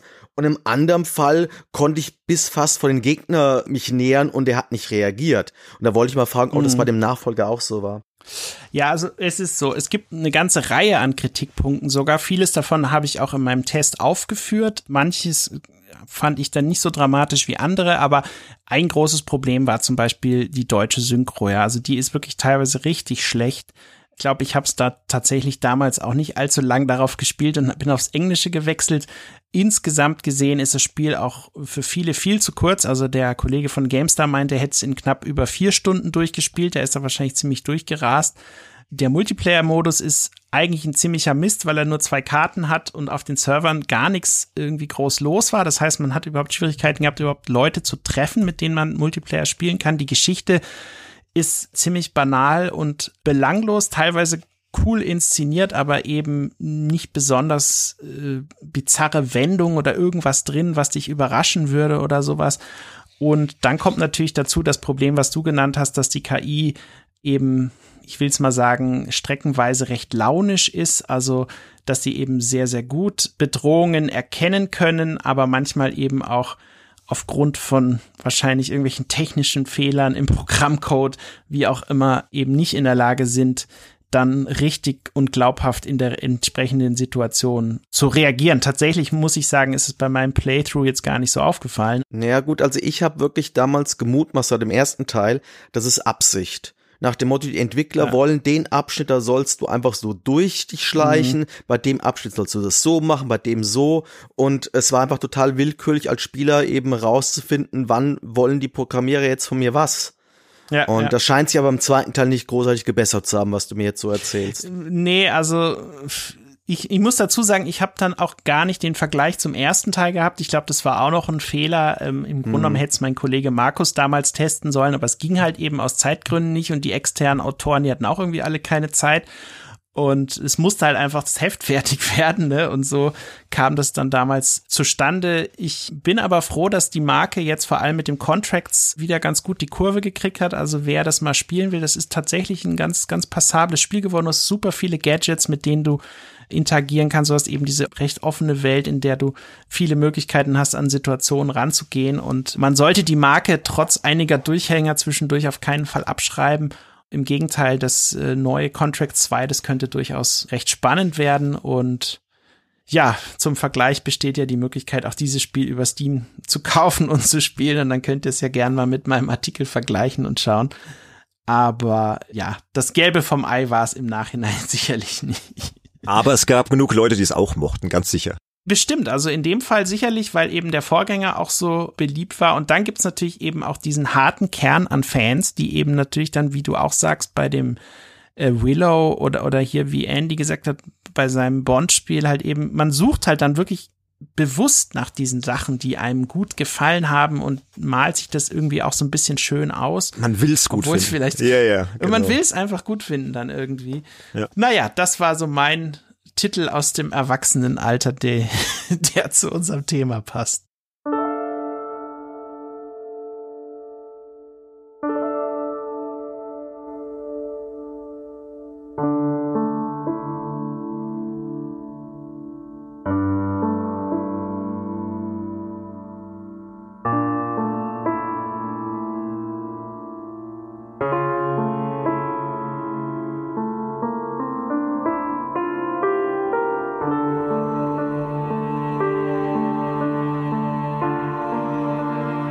Mein Spiel ist das nächste. Das ist ja ein hochinteressantes Spiel. Da haben wir auch schon im Vorfeld der Andy und ich so ein bisschen diskutiert. Aber wir haben gesagt, wir heben uns die große Diskussion für den Podcast auf. Wir machen das direkt live und in Farbe hier in der Folge. Also mein Spiel ist Submerge. Das ist ein, ja, Adventure wäre schon fast übertrieben. Es ist ein Explorationsspiel, sagen wir mal aus dem Jahr 2015 von einem Indie-Entwickler aus Australien, von Uppercut Games. Das ist so ein Studio, es besteht aus AAA-Veteranen, die haben zuvor schon an Fallout Tactics gearbeitet, an Bioshock 2 und an XCOM. Und das waren sechs Leute damals, die das abgeliefert haben. Und ich habe das damals für Zeit online rezensiert auf der PS4. Also ich musste es jetzt nicht testen, so hardcore-mäßig hier mit Bewertung und so. Das haben dann andere gemacht und die haben es ziemlich verrissen. Kommen wir gleich zu. Aber ich erzähle erstmal, worum es da überhaupt geht, was man da so macht und dann erkläre ich, was das Problem mit dem Spiel ist oder das Problem, was viele damit hatten. Also wie gesagt, es ist so ein Explorationsspiel. Man erkundet aus der Third-Person-Perspektive eine geheimnisvolle, überflutete Stadt. Daher kommt dann auch der Name, ne? Submerged bedeutet ja so viel wie versunken auf Deutsch. Man steuert ein Mädchen, die heißt Miko, so ein junges Ding, die ähm, ist dafür zuständig, dass sie ihren verwundeten Bruder versorgt. Den hat sie nämlich mit einem kleinen Boot in diese versunkene Stadt gebracht. Und der Spielablauf ist halt mega simpel. Also es ist eigentlich immer das Gleiche. Man schippert halt mit dem Boot da so rum durch die unter Wasser stehenden Straßen. Dann verwendet man sein Teleskop, um die Stadt nach insgesamt zehn Vorratskisten zu durchforsten. Und die braucht man dann wiederum, um den sterbenden Bruder zu retten. Wie und warum möchte ich jetzt gar nicht zu viel verraten, dass man, falls man es mal nachspielen möchte, so ein bisschen was von der Story noch hat. Und dann fährt man halt mit dem Boot zu diesem Gebäude, wo dann halt eine Kiste ist, steigt dann aus und dann gilt es halt, da hoch zu klettern. Dann bist du zum Beispiel äh, bei einem verlassenen Hotel oder einer Bibliothek oder einem Krankenhaus oder so und musst halt hochklettern. Und dann kletterst du halt so an wilden Pflanzen hoch, ziehst dich an Vorsprüngen hoch, kletterst an Rohren und Leitern entlang und so weiter und bahnst dir halt nach und nach den Weg bis nach oben, bis du halt zu dieser Kiste gekommen bist, klickst die an, sammelst die ein. So. Und der Witz ist, man kann da nicht runterfallen, ja, man kann nicht abstürzen, man kann nicht sterben. Es gibt keinerlei Kämpfe. Es gibt nichts anderes, außer halt, dass du da die Spielwelt erforschst und diese Kisten sammelst. Ja, aber es stimmt nicht ganz. Es gibt auch noch was. Es gibt da noch Sammelbildchen, so, so, so Petroglyphen. Das sind, ich glaube, 60 Stück, die sind dann auch noch in der Spielwelt verteilt. Die kannst du auch noch optional einsammeln, musst du aber nicht. Die erzählen dann noch so ein bisschen mehr von der Geschichte der Stadt, von, der, von den Bewohnern und kannst noch so ein bisschen ja so tiefer in die ganze Story eintauchen. Und dann gibt's noch Teile für dein Boot, wie soll ich sagen, so Antriebe. Also es, es liegen halt so, so kaputte Boote irgendwo verteilt rum kannst halt dann hinschippern und kannst dann halt die Antriebe abschrauben und dann für dein eigenes Boot verwenden und dann hast du halt so einen temporären Boost und fährst halt ein bisschen schneller, aber es ist jetzt spielerisch auch nicht sonderlich aufregend. Und zu all diesem spielerischen, nicht gerade anspruchsvollen ja, Mix kommt dann auch noch eine Story, die recht schnell durchgespielt ist. Also nach, ich sag mal, maximal vier Stunden bist du da eigentlich durch. Und dann war's das. Und dann kannst du halt hinterher noch so ein Endlosspiel machen, kannst die Stadt noch weiter erkunden, wenn du möchtest, kannst noch die fehlenden äh, Sammelbildchen einsammeln oder was dir halt noch so fehlt. Und dann gibt's auch noch einen Postkartenmodus, kannst die Kamera freidrehen und kannst dann äh, Schnappschüsse anfertigen. Genau. Und das ist halt so die spielerische Rezeptur von dem Spiel. Und das klingt jetzt erstmal extrem nach wenig und nach Langeweile. Und das war es dann damals halt auch für viele Tester. Vor allem die GameStar hat das Spiel halt echt böse verrissen. Die haben dem Spiel 30 Prozent gegeben. Und ich zitiere jetzt mal den Tester von damals, den Sascha Penshorn, der schrieb in seinem Fazit, Submerged entpuppt sich schnell als monotone Kletterorgie ohne jede Herausforderung, interessante Handlung oder tieferen Sinn. Ja. Und der hat das halt echt richtig böse runtergemacht, das Spiel kann man dann auch in seinem Text noch nachlesen, den werde ich auch mal verlinken. Und ich fand das damals echt scheiße. Diesen Text, muss ich ganz ehrlich sagen, hat mich extrem geärgert, also wie das Spiel halt runtergemacht wurde. Und heute ärgert es mich fast noch mehr. Aber äh, gleich noch ein bisschen mehr dazu. Jetzt erstmal, warum ich es gut finde. Also ich fand es damals jetzt nicht großartig, dass ich sagte, oh, bestes Abenteuerspiel aller Zeiten.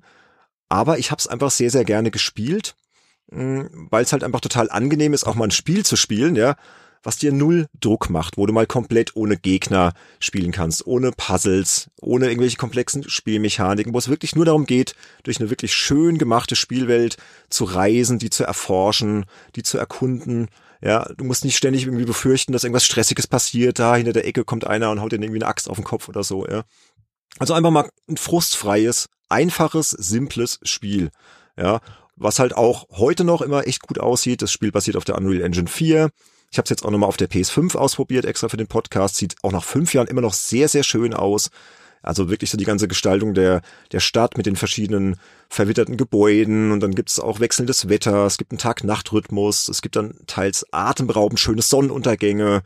Das Meer kräuselt sich immer schön. Da gibt's dann auch noch Tiere, die dann rumschwimmen, Delfine, Fische, Möwen und diverse Wesen und so. Und dann gibt's noch das ist für mich das persönliche Highlight, einen ganz tollen Soundtrack, so einen sehr pianolastigen. Der ist aus der Feder des Komponisten Jeff van Dyck. Der hat übrigens bereits den Award der British Academy of Film and Television Arts gewonnen, also ein sehr erfahrener Mann, hat auch schon für viele andere Spiele komponiert.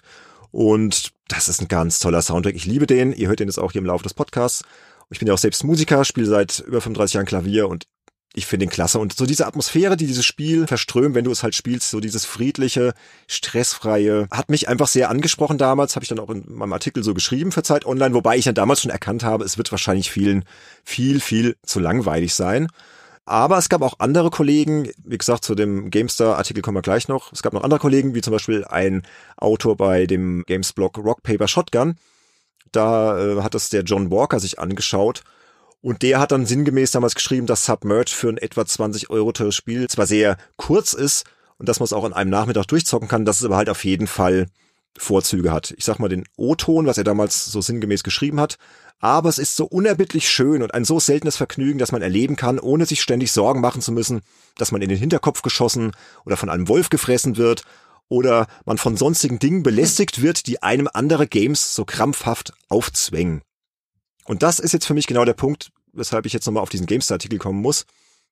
Der hat halt so diese typischen, ja, diesen typischen Spieletester-Anspruch gehabt, ja, wo halt das Spiel komplett analysiert wird. Was hat's für Features, ne? Welche Waffen, welche Kämpfe, mhm. welche Mechaniken, welche Erfolgserlebnisse, welches Progressionssystem, bla bla blub. Und das hat mich damals schon so geärgert und heute, wo ich finde, dass der Spielejournalismus noch ein bisschen weiter ist mittlerweile im Jahr 2021, ärgert es mich noch mehr, weil warum, bitteschön, muss denn ein Spiel immer irgendwelche Konventionen erfüllen? Ja, warum muss es denn immer irgendwelche Genre- und Gameplay-Standards äh, geben oder, oder ja, in dem Spiel halt, ja? Kann man es nicht einfach mal so nehmen, wie es halt ist, ja? Ja. Einfach mal so annehmen, sagen, okay, das ist halt ein echt super simples Spiel. Es hat seinen Fokus einzig und allein auf diesem Erkunden, auf dieser Atmosphäre, auf der schönen Grafik und der schönen Musik. Äh, klar, es ist kurz, kann man als Kritikpunkt natürlich schon so sehen.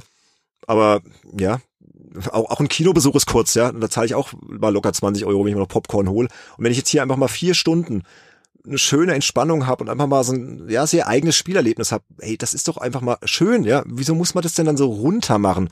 Ey, Alter, das hat mich echt geärgert, muss ich einfach mal sagen, weil ich finde, dass das einfach die falsche Art ist, über Spiele zu sprechen oder und über Spiele zu schreiben vor allem, ja. Aber gut. Mhm. Und auch noch so ein Faktor, das hat zum Beispiel auch der John Walker auf Rock Paper Shotgun geschrieben, der hat dann gesagt, ja, er fand halt das Spiel auch schön, das war halt so kurz und so. Ihn hätte es nur ein bisschen geärgert, dass es keine Minimap gibt. Das wiederum fand ich gut, ja, weil dann bist du so in der Spielwelt drin, musst dann halt immer bewusst halt die Karte aufrufen, ansonsten erforschst du die halt einfach so, weil das lenkt mich zum Beispiel in The Witcher 3 immer wieder ab, ist mir aufgefallen, dass ich immer ständig auf die Minimap unten guck und dann die schöne Spielwelt irgendwie nur so nebenher wahrnehme. Und bei Submerge ist es genau umgekehrt, du bist halt voll versunken in dieser Spielwelt und klar, kann sein, dass ich das vielleicht alles viel zu positiv sehe, aber ich kann es nicht verstehen, wie man das Spiel damals so runtermachen konnte. Ja. Mhm. Ich habe hier gerade auf Metacritic gesehen, da ist halt auch so, wie du sagst, es gibt da Leute, die es total verreißen. Es gibt aber auch zum Beispiel die Kollegen von IGN, die äh, sagen eben in den Momenten, wo es die Erforschung oder sowas belohnt, äh, hat er das geliebt, schreibt der Autor hier, ja, und hat immer eine 68 gegeben.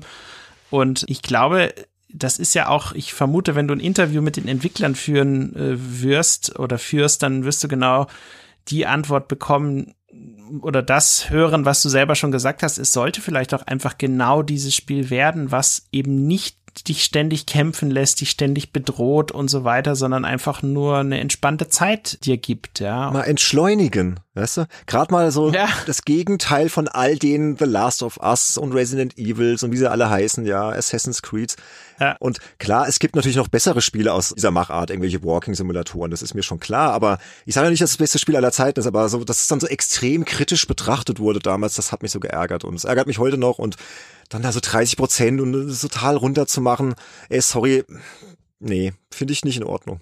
Ist meine Meinung, also und es gab auch Kollegen, auch die Maniac, die hat finde ich, relativ realistisch eingeschätzt. Die haben damals eine 6 von 10 gegeben und haben halt auch die Stärken hervorgehoben, aber auch ganz klar gesagt, ja, es ist halt natürlich dann doch ein bisschen zu kurz, ein bisschen zu wenig letztendlich. Und die Story ist halt auch nicht so wirklich tiefgründig. Ne? Und da gibt's dann noch irgendwelche Wesen, die diese Stadt bevölkern. Ich möchte gar nicht zu viel verraten, falls man jetzt das mal spielen möchte. Aber es wird so ein bisschen mehr aufgebaut, auch über diese Petroglyphen, die man finden kann, dass man so ein bisschen eine größere Erwartungshaltung an die Story hat. Und wenn man dann am Ende durch ist, kann man da schon auch enttäuscht sein. Aber wie gesagt, es ist alles eine Frage der Erwartungshaltung und wenn ich halt mit der Erwartungshaltung dran gehe, ein Adventure oder ein Action-Adventure muss jetzt so und so sein, es muss jetzt diese und diese Standards haben und bieten und diese Features, dann kann ich ja nur enttäuscht werden. Bene, ich glaube und ich, ich bin mir sogar ziemlich sicher, wenn du dieses Spiel mit einem Kind zusammenspielen würdest, was vielleicht so ähnlich alt ist wie die Heldin in diesem Spiel und vielleicht hat dieses Kind auch nicht so viele Vergleiche zu anderen Spielen, wird es das vermutlich auch ziemlich gut finden. Also, wenn ich mir das jetzt so anschaue. Die Erkundung auf jeden Fall. Halt, es gibt dann halt, wie gesagt, so Szenen, wo dann so komische Wesen nachts kommen und die, die schleichen dann um den verwundeten Bruder rum. Die könnten ein bisschen gruselig sein für Kinder. Mhm. Wobei meine Kinder, die sind neun und elf. Ich glaube, die würden das schon locker wegstecken mittlerweile. Mit denen schaue ich auch Willow, wie gesagt. Also, die sind da gestählt. Aber gut. Und äh, um noch ein bisschen Werbung zu machen, das Spiel gibt's mittlerweile auch für die Switch. Da hat's bis vor kurzem lediglich 1,34 Euro gekostet. Ich habe es leider verpasst. Was? Jetzt kostet es wieder knapp 9 Euro. Und für PS4 und Xbox One kostet es jeweils so knapp 20 Euro. Und es gibt's mittlerweile auch für iOS und Android, da kostet es 5,49 Euro. Und ich finde, man sollte dem Spiel mal eine Chance geben. Und bevor der Andy jetzt gleich was zu sagt, weil ich glaube, der hat ja schon gerade sich diverse Sachen zurechtgelegt. Ich, ich spüre das schon förmlich. Ja. der Sturm, der jetzt gleich losbraust. Um nochmal eine Lanze für das Spiel zu brechen. Was mir gar nicht bewusst war, da ist ein Nachfolger erschienen und zwar Anfang Dezember 2020 exklusiv für Google Stadia, nämlich Submerged Hidden Depths. Ja, und, genau, das habe ich bei mir in meinem Stadia-Menü gesehen. Und da habe ich mir mal ein paar Videos reingezogen und das ist im Prinzip das gleiche Spiel, gleiche Gameplay, aber die Spielwelt ist noch größer. Es gibt jetzt anscheinend viel mehr Sammelobjekte und die Grafik hat nochmal einen Riesensprung gemacht. Und es gibt wieder einen neuen, fantastischen Soundtrack von Jeff Van Dyck. Also das werde ich mir auf jeden Fall jetzt für Stadia besorgen und spielen. Bin ich richtig gehypt. Oh, cool. haben wir es wieder. Ja, also scheint also viele Leute gegeben zu haben, die es auch gemocht haben. So, Andy, jetzt wird es aber höchste Zeit, dass du endlich erzählst, was du über Submerged denkst. Achtung. ja, ich habe das Spiel damals auch getestet. Ich habe das für Gameswelt getestet, wo es eine Wertung gab. Und ich habe eine 3,5 gegeben. Von 5. Von 10. Hohoho, böse. Das geht ja schon arg in die Gamester-Region. Das geht arg in die Gamester-Richtung, ja. Ja. Und ich konnte mich auch noch an das Spiel ganz gut erinnern, wurde mir erzählt, das, was du hier auswählst. Ich habe aber trotzdem noch meinen Artikel gelesen und dann konnte ich mich sehr, sehr gut dran erinnern, was mein Problem war. Also vorneweg, ich liebe gute Walking-Simulatoren. Gun Home ist mein Lieblingsspiel 2013. For Last of Us oder Bioshock Infinite. Ich liebe sowas wie Her Story, What Remains of Edith Finch ich liebe ruhige Spiele. Ich mochte zum Beispiel bei Red Dead Redemption 2, dass das langsam ist und nicht so hektisch schnell, wie die meisten anderen Open-World-Spiele. Das Problem, was ich mit Submerged habe, das Spiel hat nichts mit der Geschichte zu tun und umgekehrt. Man klettert dort in dieser leeren Welt, in dieser leeren, untergegangenen Stadt rum, was alles sehr langsam ist, alles sehr zäh wirkt und naja, sammelt da irgendwelche so, so, so Art Pakete waren Moment, das, glaube ich. Das Klettern ist nicht zäh. Ich habe jetzt gerade mal das gespielt. war sehr langweilig. Das war wirklich, ich, ich, ich bin wahnsinnig geworden an manchen Stellen. Okay. Weil ich dachte, mach mal ein bisschen schneller hin. So ein bisschen, so ein ganz klein bisschen nur. Ja. Und dann sammelst du halt Dinge ein, wo, also das Spiel konnte sich mal nicht entscheiden, will es jetzt ein Spiel sein oder eine Geschichte sein. Ich meine, wenn da jetzt Pakete sind, man muss ja seinen eigenen Bruder irgendwie aufpäppeln und in diesen Paketen ist immer genau das drin, was man gerade brauchte. In einem Spiel funktioniert das super. Aber in so einer Geschichte habe ich mir gedacht, was für ein Zufall. Das ist genau das, was das Mädchen jetzt braucht. Super. Ja, das stimmt. Ich sag ja, mit der Story, da kann man Probleme haben. Wenn man sich jetzt halt da total drauf versteift, auf diese Story. Ja, aber gut. Ja, aber, aber, weißt du, äh, äh es ist ja schön. Ich, ich habe nichts dagegen, dass man ein ruhiges Spiel macht, ein langsames Spiel macht. Das kann super funktionieren. Nur in Submerged hat das aus meiner Sicht überhaupt nicht funktioniert, weil das ganze Spiel war Mittel zum Zweck. Weil die ganze Geschichte mit dem Spiel nichts zu tun hatte. Und das, das erwarte ich dann aber schon, dass wenn du ein Spiel machst, was eigentlich nur was erzählen, etwas zeigen möchte, dann Ja, möchte ich da ja, ja. schon einen gewissen Zusammenhang haben. Da gehst du meiner Meinung nach wieder zu analytisch ran. Du gehst mit der Erwartungshaltung dran, es muss jetzt eine Verbindung zur Story haben, weißt du? Nein, deshalb fand ich dieses Spiel langweilig. Deshalb hat es mich überhaupt nicht gepackt, deshalb hatte ich null Immersion. Das ist nicht analytisch gedacht. Eine Brillanz von einem Walking-Simulator, die musst du spüren. Und die habe ich nicht gespürt. Das war mein Problem. Das ist ein Erkundungsspiel. Ich glaube, das ist halt genau das, was die Entwickler wollten. Die wollten einfach, dass du dich darauf einlässt, diese Spielwelt zu erkunden, nicht mehr und nicht weniger. Und, das, und wie du das halt machst für dich, musst du halt selbst entscheiden. Und wenn du dann halt die Dann Erwartungshaltung hätten hast. sie die Geschichte ganz rauslassen sollen. Dann hätten sie es so rum machen müssen. Ja, aber die ist jetzt auch nicht so schlimm, dass sie das Spiel zerstört. Also weißt du? Ich glaube, es geht um so dieses Urlaubsfeeling, um diese Entschleunigung. Ich meine, du musst ja zugeben, die Grafik ist ja schön. Auch heute noch. Lässt sich echt immer noch gut ansehen. Es sieht schön aus, gar keine Frage. Genau. Und die Musik ist fantastisch. Ganz ehrlich, das ist ein ganz toller Soundtrack. Und diese Symbiose mit dieser Atmosphäre und diesem ruhigen und also auf mich hat das sehr kontemplativ gewirkt und wunderbar entschleunigend. Aber klar, ich kann das verstehen, wenn man halt diese Erwartungshaltung hat und ist dann auch vielleicht das Medium, für das man den Test dann schreibt. Das hat für Gameswelt gemacht, das halt dann eher so ein Hardcore-Magazin. Ich habe damals einen Artikel für Zeit Online geschrieben und denen war das relativ wurscht, weißt du? Ich habe für Gamespell einen Artikel über Gun Home geschrieben und habe da, glaube ich, sogar eine 9,5 gegeben. Und das war überhaupt nicht die Zielgruppe. Das ging sogar so weit. Danach gab es sogar eine Kolumne auf Gameswelt, die das ganze Look über Gun Home, damit indirekt auch mich bitterböse kritisiert hat. Also, und ich habe mich auch niemals bei Games oder bei irgendjemand, egal für den ich geschrieben habe, ich habe mich niemals danach orientiert, das ist jetzt so und so Magazin, also muss ich das jetzt so und so testen. Also das war ja, ganz weit von mir ja, ab. aber du weißt, was ich meine. Das Gun Home ist ja jetzt echt ein Paradebeispiel für ein Spiel, was sehr gut bewertet wurde überall, weißt du? Also das wurde ja abgefeiert, größtenteils. Durchaus, ja. Und bei Submerge übrigens, ich wusste auch nicht, ist mal so ein Fakt, den man immer mit berücksichtigen sollte, ich wusste nicht, wie gut das Spiel bei anderen ankam. Also ich habe das wirklich gespielt und ich wusste nicht, was meine Kollegen, was die US-Kollegen auch so drüber denken. Ich habe mich sogar ein bisschen gefreut, weil es in der Tat hübsch aussah und dachte, ja, das könnte wieder irgendwas schön Entspannendes sein. Und es war dann einfach nur langweilig. Also mich entspannt das wunderbar. Auch jetzt beim Spiel nochmal für den Podcast. Ich habe es eine halbe, dreiviertel Stunde gespielt und war danach wunderbar entspannt. Und ich glaube, mehr will's auch gar nicht, weißt du? Aber Bene, ist es nicht das Schöne? Das ist, wenn ich das jetzt so höre, ist das für mich das perfekte Spiel für diese Folge.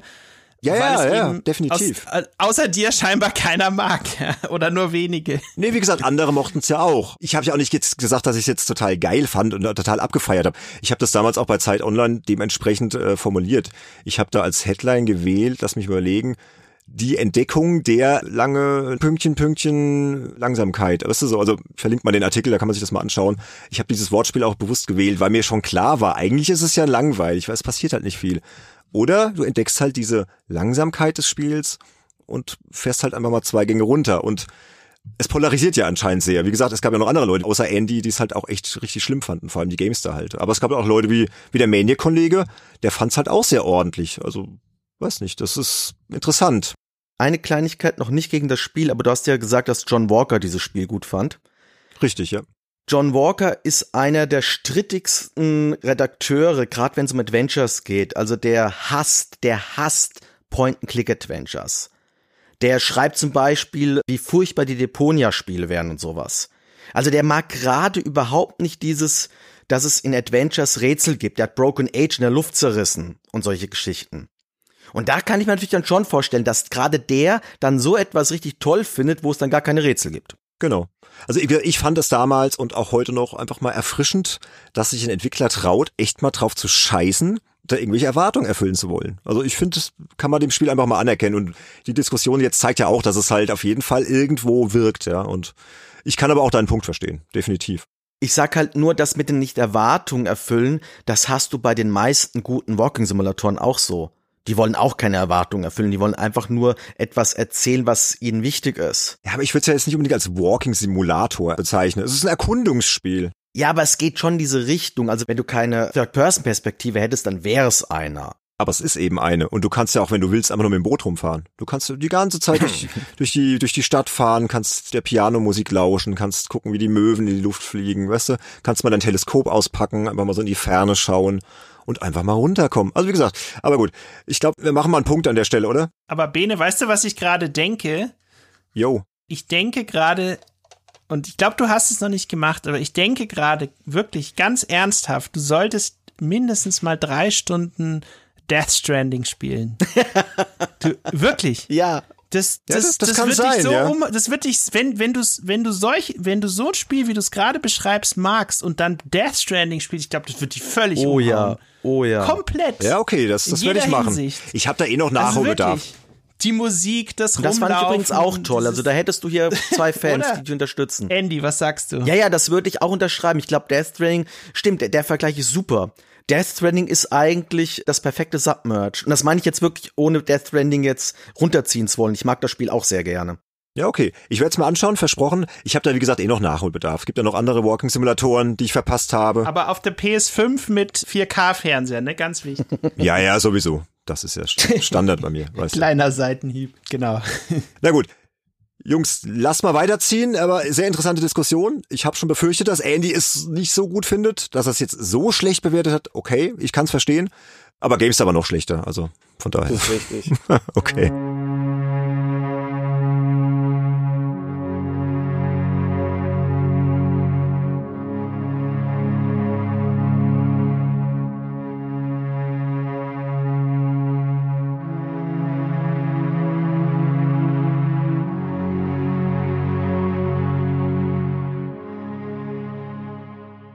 Andy, dein Spiel aus der erwachsenen Schrägstrich beruflichen Zeit.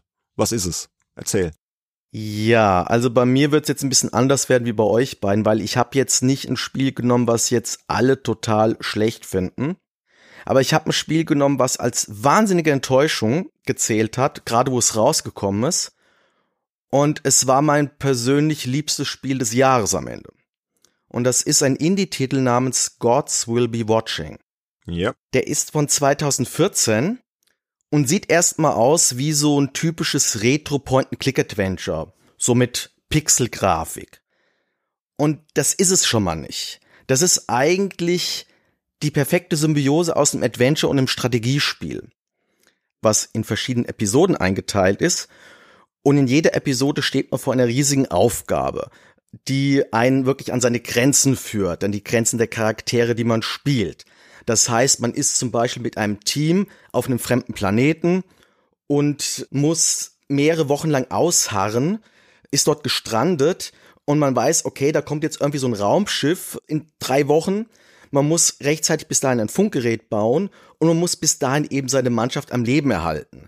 Das heißt, man muss immer versuchen, dass was zu essen da ist, man muss die Moral aufrechterhalten und so weiter. Oder ein anderes Kapitel ist, dass man in der Wüste ist und man dort ein Lager suchen muss und man ist da auch mit einer Mannschaft unterwegs muss dort auf seine Wasservorräte achten und man hat da so ein Zeitlimit, das muss man einhalten. Jede Runde, die man spielt, also jeder Zug, den man macht, kostet Zeit. Und dieses Spiel führt einen wirklich sehr schnell an seine Grenzen. Dieses Spiel ist im Originalschwierigkeitsgrad wahnsinnig schwierig. Das ist auch deshalb so schwierig, weil es wirklich Zufallselemente hat, weshalb es wirklich sein kann, dass man es nicht schaffen kann. Okay. Also es kann sein, dass man eine Runde zufällig ausgewürfelt bekommt, dass man dort eine halbe bis eine Stunde umsonst gespielt hat, weil man es nicht schaffen kann. Unmöglich. Mich hat das Spiel deshalb so unglaublich gepackt, weshalb es am Schluss mein Lieblingsspiel des Jahres war, weil ich erstens mal Glück hatte. Das heißt, ich hatte nicht so krasse Zufallselemente wie andere. Und ich habe sehr schnell verstanden, worauf die Entwickler bei diesem Spiel hinaus wollen. Nämlich, dass es eben kein Adventure, sondern ein Strategiespiel ist und dass man Risiken eingehen muss. Ja, Das schönste Beispiel ist das die Geschichte mit diesem Lager, was ich gerade erzählt habe. Da müsst ihr euch vorstellen, man ist in der Wüste und bis zum Lager hin sind irgendwelche feindlichen Stützpunkte. Und wenn man in diese Stützpunkte einfach reinläuft, also man läuft quasi von Bild zu Bild, man läuft blind in ein Lager rein, dann ist vorbei. Und um das zu verhindern, hat man Speer. Man kann die eben vorausschicken. Das kostet halt aber Zeit. Und ich habe diese Runde, die gilt so als die schwierigste Episode im ganzen Spiel, ich habe sie dann geschafft, indem ich das Spiel wie ein Minesweeper betrachtet habe. Das heißt, ich habe einfach meine Truppe blind in eine Richtung für zehn Züge, für zehn Bilder geschickt. Auf die Gefahr hin, dass ich in so ein feindliches Lager reinlaufe. Wenn das passiert wäre, dann hätte ich eine Minute lang umsonst gespielt, hätte ich einen neuen Spielversuch gemacht. Es hat aber funktioniert. Ich bin nicht in den Feind reingelaufen. Und dann hatte ich am Schluss einen enormen Zeitvorteil und konnte dann in diesem Falle die Episode beenden am Schluss. Das heißt, man muss groß auf Risiko spielen, man muss mit Zufallselementen klarkommen. Und das Ungewöhnliche ist, dass ich sowas eigentlich total hasse. Gerade Zufallselemente, das geht gar nicht bei mir. Okay. Aber das hat mich so gepackt und vor allem auch, weil jede Episode völlig anders ist wie eine vorhergehende Episode. Eine fantastische Musik von Pablo Reese komponiert ist und ja, ein enorm hoher Abwechslungsgrad hat es dafür gesorgt, dass es also nicht nur mein Lieblingsspiel des Jahres war, mein persönliches Lieblingsspiel. Ich habe eine Komplettlösung dazu geschrieben auf Gameswelt und das ist bis zum heutigen Tag meine absolute Lieblingslösung, die ich je geschrieben habe. Da habe ich mich wirklich ausgetobt und ich würde auch sagen, es gibt weltweit keine akkurate und keine ausführlicher als meine. Okay, die muss ich verlinken. Da kann sich jeder die mal anschauen. die muss noch zu Ehren kommen. Also du hast die gerne geschrieben auch, höre ich jetzt raus. Ja, also definitiv. Die einzige Lösung, die da von der Motivation herankam, war die zu dem Puzzlespiel The Witness. Ja, okay. Aber das ist eigentlich noch ein Stückchen mehr, weil das ist mein Baby. Da habe ich auch wirklich, bis auf so ein paar Forenbeiträge, also das mit diesem zehn Runden mal einfach in eine Richtung laufen, auf den Trichter bin ich gekommen, wo einer die Idee im Steam-Forum vorgeschlagen hatte. Also es klingt auf jeden Fall deutlich komplexer als ein Submerged. so viel kann man sagen. Oh Definitiv. Und das zeigt auch wieder, dass ich wie ungern so in eine Schublade pressen lasse. Weißt du, das Jahr davor, ja. da war Gun Home mein Lieblingsspiel. Ja, okay. Und das Jahr war es dann Be Watching. Und das hat ja polarisiert. Wir haben ein paar Wertungen rausgeschrieben. GameStar 75%, oh, ja. Eurogamer.de 5 von 10.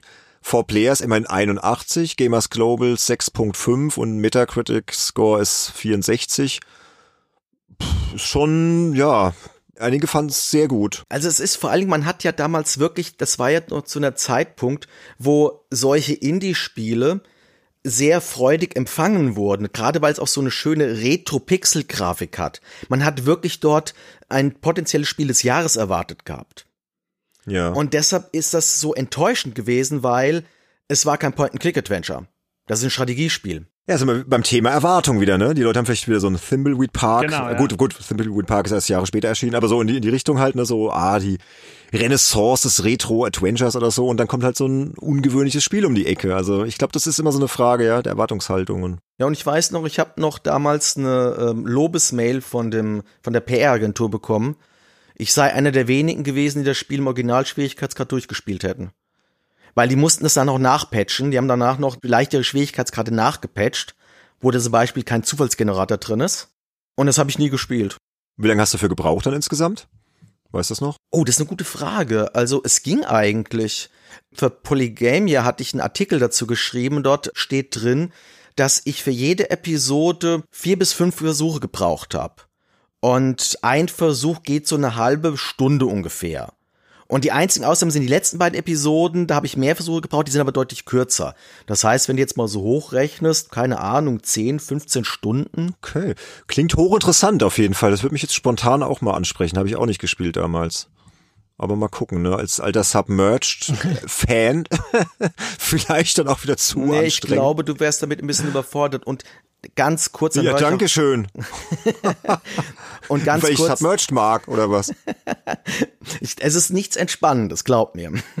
es muss ja auch nicht mehr entspannt sein, ne? aber vielleicht spielst du erst eine Runde Gods Will Be Watching, tobst dich da aus zwei Stunden, danach spielst du eine halbe Stunde Submerged zum Runterkommen und dann gehst ins Bett. Das weißt du, wie ich meine? Ist komisch, ja. Kann ja auch gut sein. Mhm. Aber nur eine Kleinigkeit, bevor Leute mir einen Widerspruch andichten wollen. Ich habe ja meine letzten vom Reto Torneo Runde Talos Principle als bestes Spiel des Jahres 2014 bezeichnet. Und jetzt sage ich ja, God's Will Be Watching war mein Lieblingsspiel 2014. Das ist kein Widerspruch. Das war wirklich mein persönlich liebstes Spiel. Aber das beste ja. Spiel des Jahres war The Talos Principle. Ich denke da immer so zwischen, was ich persönlich fühle und was ich so pseudo-objektiv denke.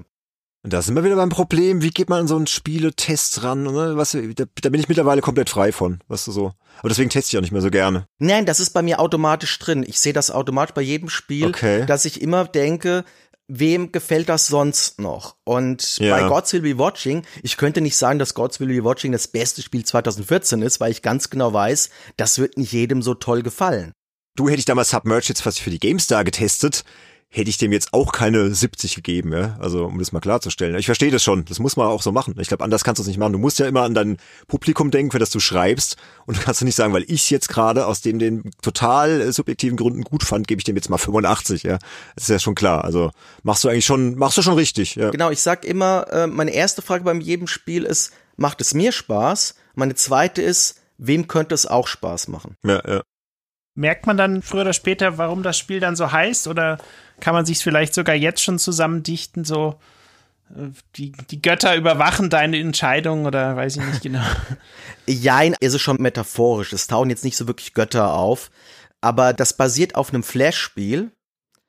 Und dieses Flash-Spiel ist quasi dieses, was ich vorhin erzählt habe, dass die Leute am Lager sitzen und eben ums Überleben kämpfen und auf das Raumschiff warten. Und dieses Flash-Spiel, das hieß schon Gods Will Be Watching. Und das Kapitel heißt dann auch in dem Gods Will Be Watching, Gods Will Be Watching. Und nach dem Motto, die einzigen, die den nur noch zuschauen, sind halt die Götter, weil niemand anders da ist. Ja. Ah. Okay. Das hat den Hintergrund einfach. Klingt nach einem sehr interessanten Titel. Dann würde ich sagen, sind wir mit unseren Spielen zumindest durch für heute, oder? Also mit unseren Guilty Pleasures.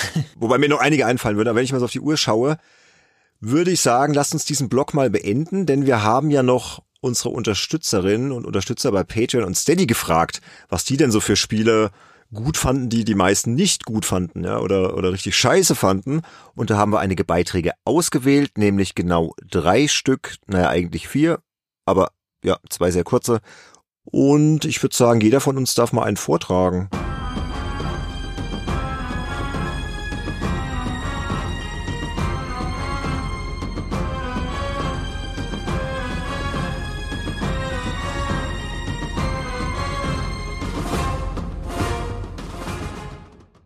Der erste Beitrag, den wir ausgewählt haben, ist von Christian Rode, einem unserer Unterstützer.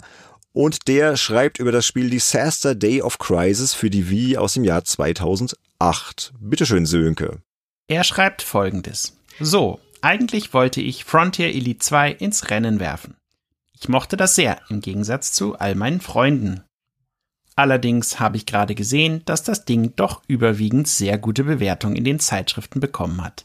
Das hatte ich ja komplett anders in Erinnerung. Also doch was anderes, und zwar Disaster Day of Crisis auf der Wii. Man spielt einen Rettungsspezialisten im Katastrophenschutz, der sich die Schuld am Tod seines Freundes gibt. Der Freund ist bei einer gemeinsamen Rettungsaktion bei einem Vulkanausbruch ums Leben gekommen. Die Schwester des toten Freundes wird von einer militanten Spezialeinheit entführt und wir ziehen nun los, um sie zu retten. Dabei kämpfen wir nicht nur gegen die Bösewichte, sondern auch gegen eine Reihe von Naturkatastrophen, die sich plötzlich ereignen. Hell of a Day. Mal ballert man sich in bester Bruce Willis-Manier durch die Gegend, mal rettet man Verunglückte, mal springt und klettert man durch die Gegend und hin und wieder fährt man mit einem Auto rum. Das Spiel hat alles, was heute an der Wii nervt. Schlechte, sehr matschige Grafik, unzählige Minispiele und diverse Gestensteuerungen, die wohl nur ins Spiel gepresst wurden, einfach weil die Wii das nun eben konnte und nicht, weil es irgendwie Spaß gemacht hätte. Am schlimmsten war die künstliche Intelligenz in den zahlreichen Shooter-Sequenzen. 100% berechenbar. Man musste nur in Deckung gehen und schauen, was der Gegner macht. Zum Beispiel aus der Deckung kommen, dreimal schießen, kurz ohne Deckung stehen bleiben, Deckung nachladen. Das hat die KI dann immer wieder gemacht, egal wie lange man selbst in seinem Versteck gehockt hat. Man musste also nur warten und wusste dann pixelgenau, wann und wohin man zielen musste. Im Freundeskreis gab es damals mehrere Wiis und wir haben immer gegenseitig Spiele getauscht. Das Ding fanden wirklich alle blöd. Nur ich hatte tierisch Spaß. Und zwar aus zwei Gründen.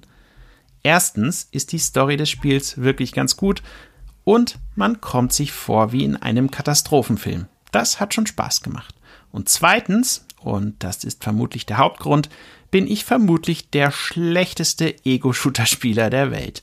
Vor allem mit einem Gamepad treffe ich wirklich gar nichts. Ich war damals so begeistert, dass selbst ich das Spiel durchspielen konnte. Ich hatte definitiv Spaß damit.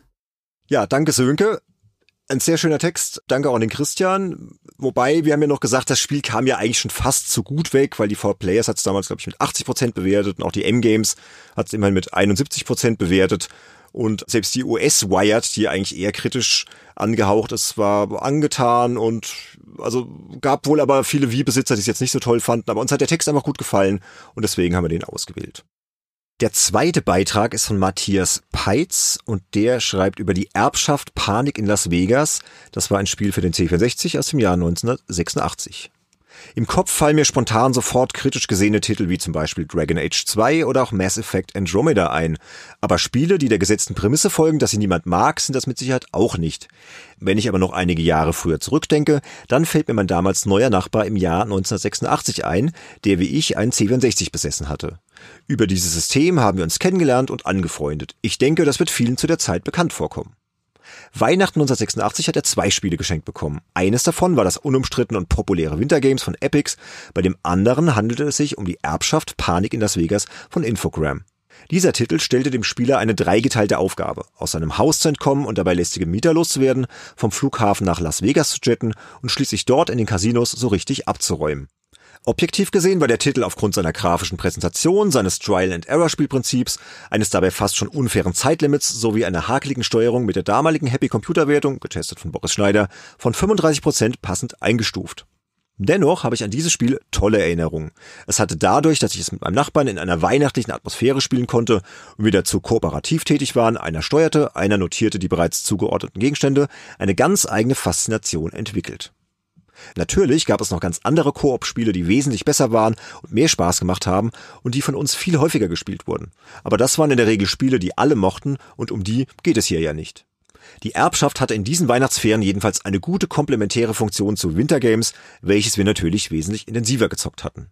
Dazu kam, dass sich der Kopierschutz des Titels zu dem Zeitpunkt von den gängigen Kopierprogrammen nicht überwinden ließ, keine gecrackte Version bei uns im Umlauf war, Hüstel, und ich das Spiel daher nur bei meinem Nachbarn spielen konnte. Diese lokale Gebundenheit bzw. Verknappung und die damit verbundene Vorfreude, das Spiel im nachbarlichen Haus weiterzulösen, hat mit Sicherheit seinen Anteil am nostalgischen Puderzucker und diesem Beitrag zu Panik in Las Vegas. Vielen Dank, Matthias, ein sehr schöner Beitrag. Ich habe jetzt auf jeden Fall wieder schön in Erinnerung an die glorreiche C64-Zeit geschwelgt. So, kommen wir zu den letzten zwei Beiträgen. Die haben wir jetzt einmal mal zusammengefasst, weil da geht's jeweils um das gleiche Spiel, ne, Andy? Genau, da geht's um Resident Evil Survivor. Und da haben wir einmal den Peter P., der sagt, mir würde da Resident Evil Survivor für die PS1 einfallen. Das Spiel kam ja bei der Fachpresse absolut nicht gut weg. Mir hingegen hat es Spaß gemacht. Es war ein recht guter erster Versuch, aus der Resident Evil-Reihe einen Lightgun-Shooter zu machen.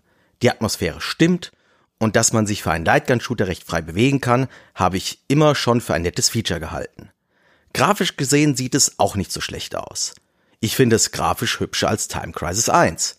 Die Gegner sehen auch zweckmäßig aus. Lustig ist nur, dass man die Soundeffekte der Zombies direkt aus Resident Evil 2 übernommen hat.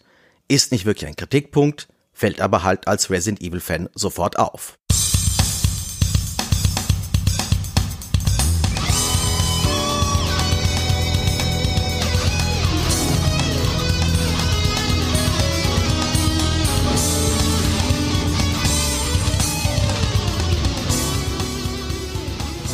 Und dann haben wir den Sebastian Essner, der hat lustigerweise das gleiche Spiel sich ausgesucht. Ich muss sofort an den Lightgun-Shooter Resident Evil Survivor denken. Sicher, das Spiel sieht alles andere als hübsch aus und ist strukturell extrem simpel gehalten. Aber die Atmosphäre stimmt für mich. Man denke nur an die Sequenz in der Kirche. Und die Story hat mich seinerseits bis zum Ende gefesselt. Ja, danke auch an den Sebastian. Also ich glaube, wir haben einige Resident Evil Fans hier unter unseren Hörern. Ja, auf jeden Fall. Ich glaube, das Spiel war jetzt wirklich nicht so gut. Hatte nur mal kurz geschaut, was die Manic damals geschrieben hat. Da hat der Thomas Shetlack, der Tester, geschrieben, enttäuschend, einfallslose Zielkreuz-Action von der Stange, so spannend wie Zähneputzen. 53 Prozent. Und es sei mit Controller laut Thomas besser spielbar als mit Lightgun. Also, aber wie gesagt, passend zum Thema der Folge, ja, es gibt halt immer wieder so Kandidaten, die dann halt doch Leute mögen. Und aus den genannten Gründen hat eben dieses Spiel dann dem Peter P. und dem Sebastian Essner trotzdem gefallen. Also vielen Dank für eure schönen Beiträge. Und dann würde ich sagen, sind wir mit der Folge fast durch. Aber es wird noch Zeit, dass wir uns bei unseren Unterstützerinnen und Unterstützern bedanken. Und das macht ja der Sönke immer so wunderbar. Deswegen gebe ich an den Sönke ab. Bitteschön. Aber gerne doch. Also erstmal das, was uns natürlich am meisten gefreut hat, dass irgendwie die Liste der Super Insider langsam aber sicher immer wächst. Das finden wir natürlich ganz großartig. Da sind jetzt diesmal dabei der Pascal Turin, der Christian Rode und der Toni Petzold. Also vielen Dank an euch, dass er uns mit 25 Euro im Monat unterstützt. Das finden wir ganz großartig. Sorgt wie immer für große Motivationsschübe. Ihr hört es hoffentlich auch raus. Und da sind wir natürlich sehr gespannt, was in dieser Kategorie noch passiert. Benedikt, äh, vielleicht noch zur Info. Du hattest ja gesagt, dass das ist ja limitiert. Ne? Also da kann man nicht unendlich Leute reinstecken in die Kategorie. Also wer da mitmachen will, am besten beeilen. Ich glaube, 20 Leute waren es, die das, diesen Status erreichen können, oder? Wie war das? Genau, wir haben gesagt 20 Slots, ansonsten gehen es irgendwann die Goodies aus, weil es gibt ja dann Goodie-Pakete zweimal im Jahr und bei 20 ist Schluss. Also wer da noch Lust drauf hat, uns unterstützen möchte und coole Goodies abgreifen möchte, der ja, kann sich da gerne noch für anmelden und uns unterstützen. Genau, und dann haben wir natürlich auch noch dabei diverse Leute, die uns mit neun Euro pro Monat unterstützen, die sogenannten einflussreichen Insider. Stand 18. Januar 2021 sind das der Matthias Peitz, der Marcel Häseler, der Benjamin Kratsch, Sebastian Essner, von dem wir ja gerade schon einen schönen Kommentar gehört hatten. Vielen Dank nochmal. Der Nick Stabel, Sebastian Hamers, JPS, Sven Mombasa, Falkener und Tim Hildebrandt. Vielen Dank an euch und auch vielen Dank an alle anderen Unterstützer und Hörerinnen und Hörer, die mit kleineren Beträgen dabei sind und uns geholfen haben, jetzt die 400 Euro Marke zu knacken. Das ist äh, super. Vielen Dank dafür. Genau. Und wie gesagt, es gibt ja immer Möglichkeiten, uns zu unterstützen. Es muss nicht immer monetär sein. Geht einfach mal auf www.spielejournalist.de, unsere Webseite.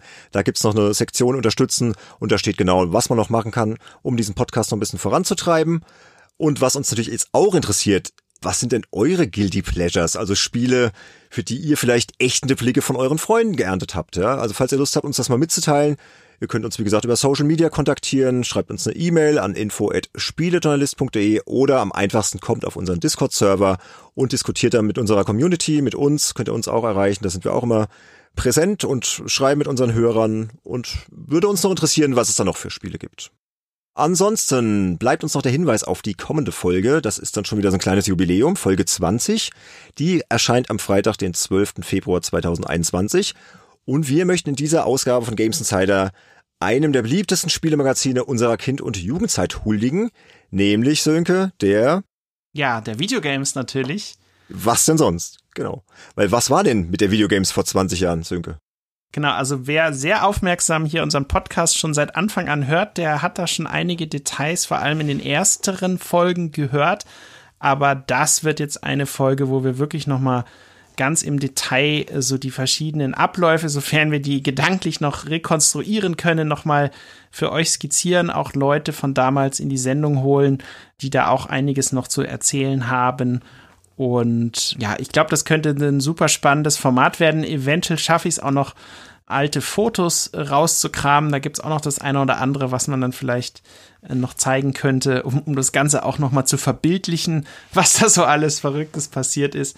Also das war ziemlich turbulent auf jeden Fall gegen Ende. Also das, das Aus der Videogames vor 20 Jahren. Da gab es ja noch so eine Fan-Ausgabe, so eine allerletzte. Wollen wir auch mal ein bisschen durchblättern. Also das wird, glaube ich, eine sehr, sehr interessante Folge.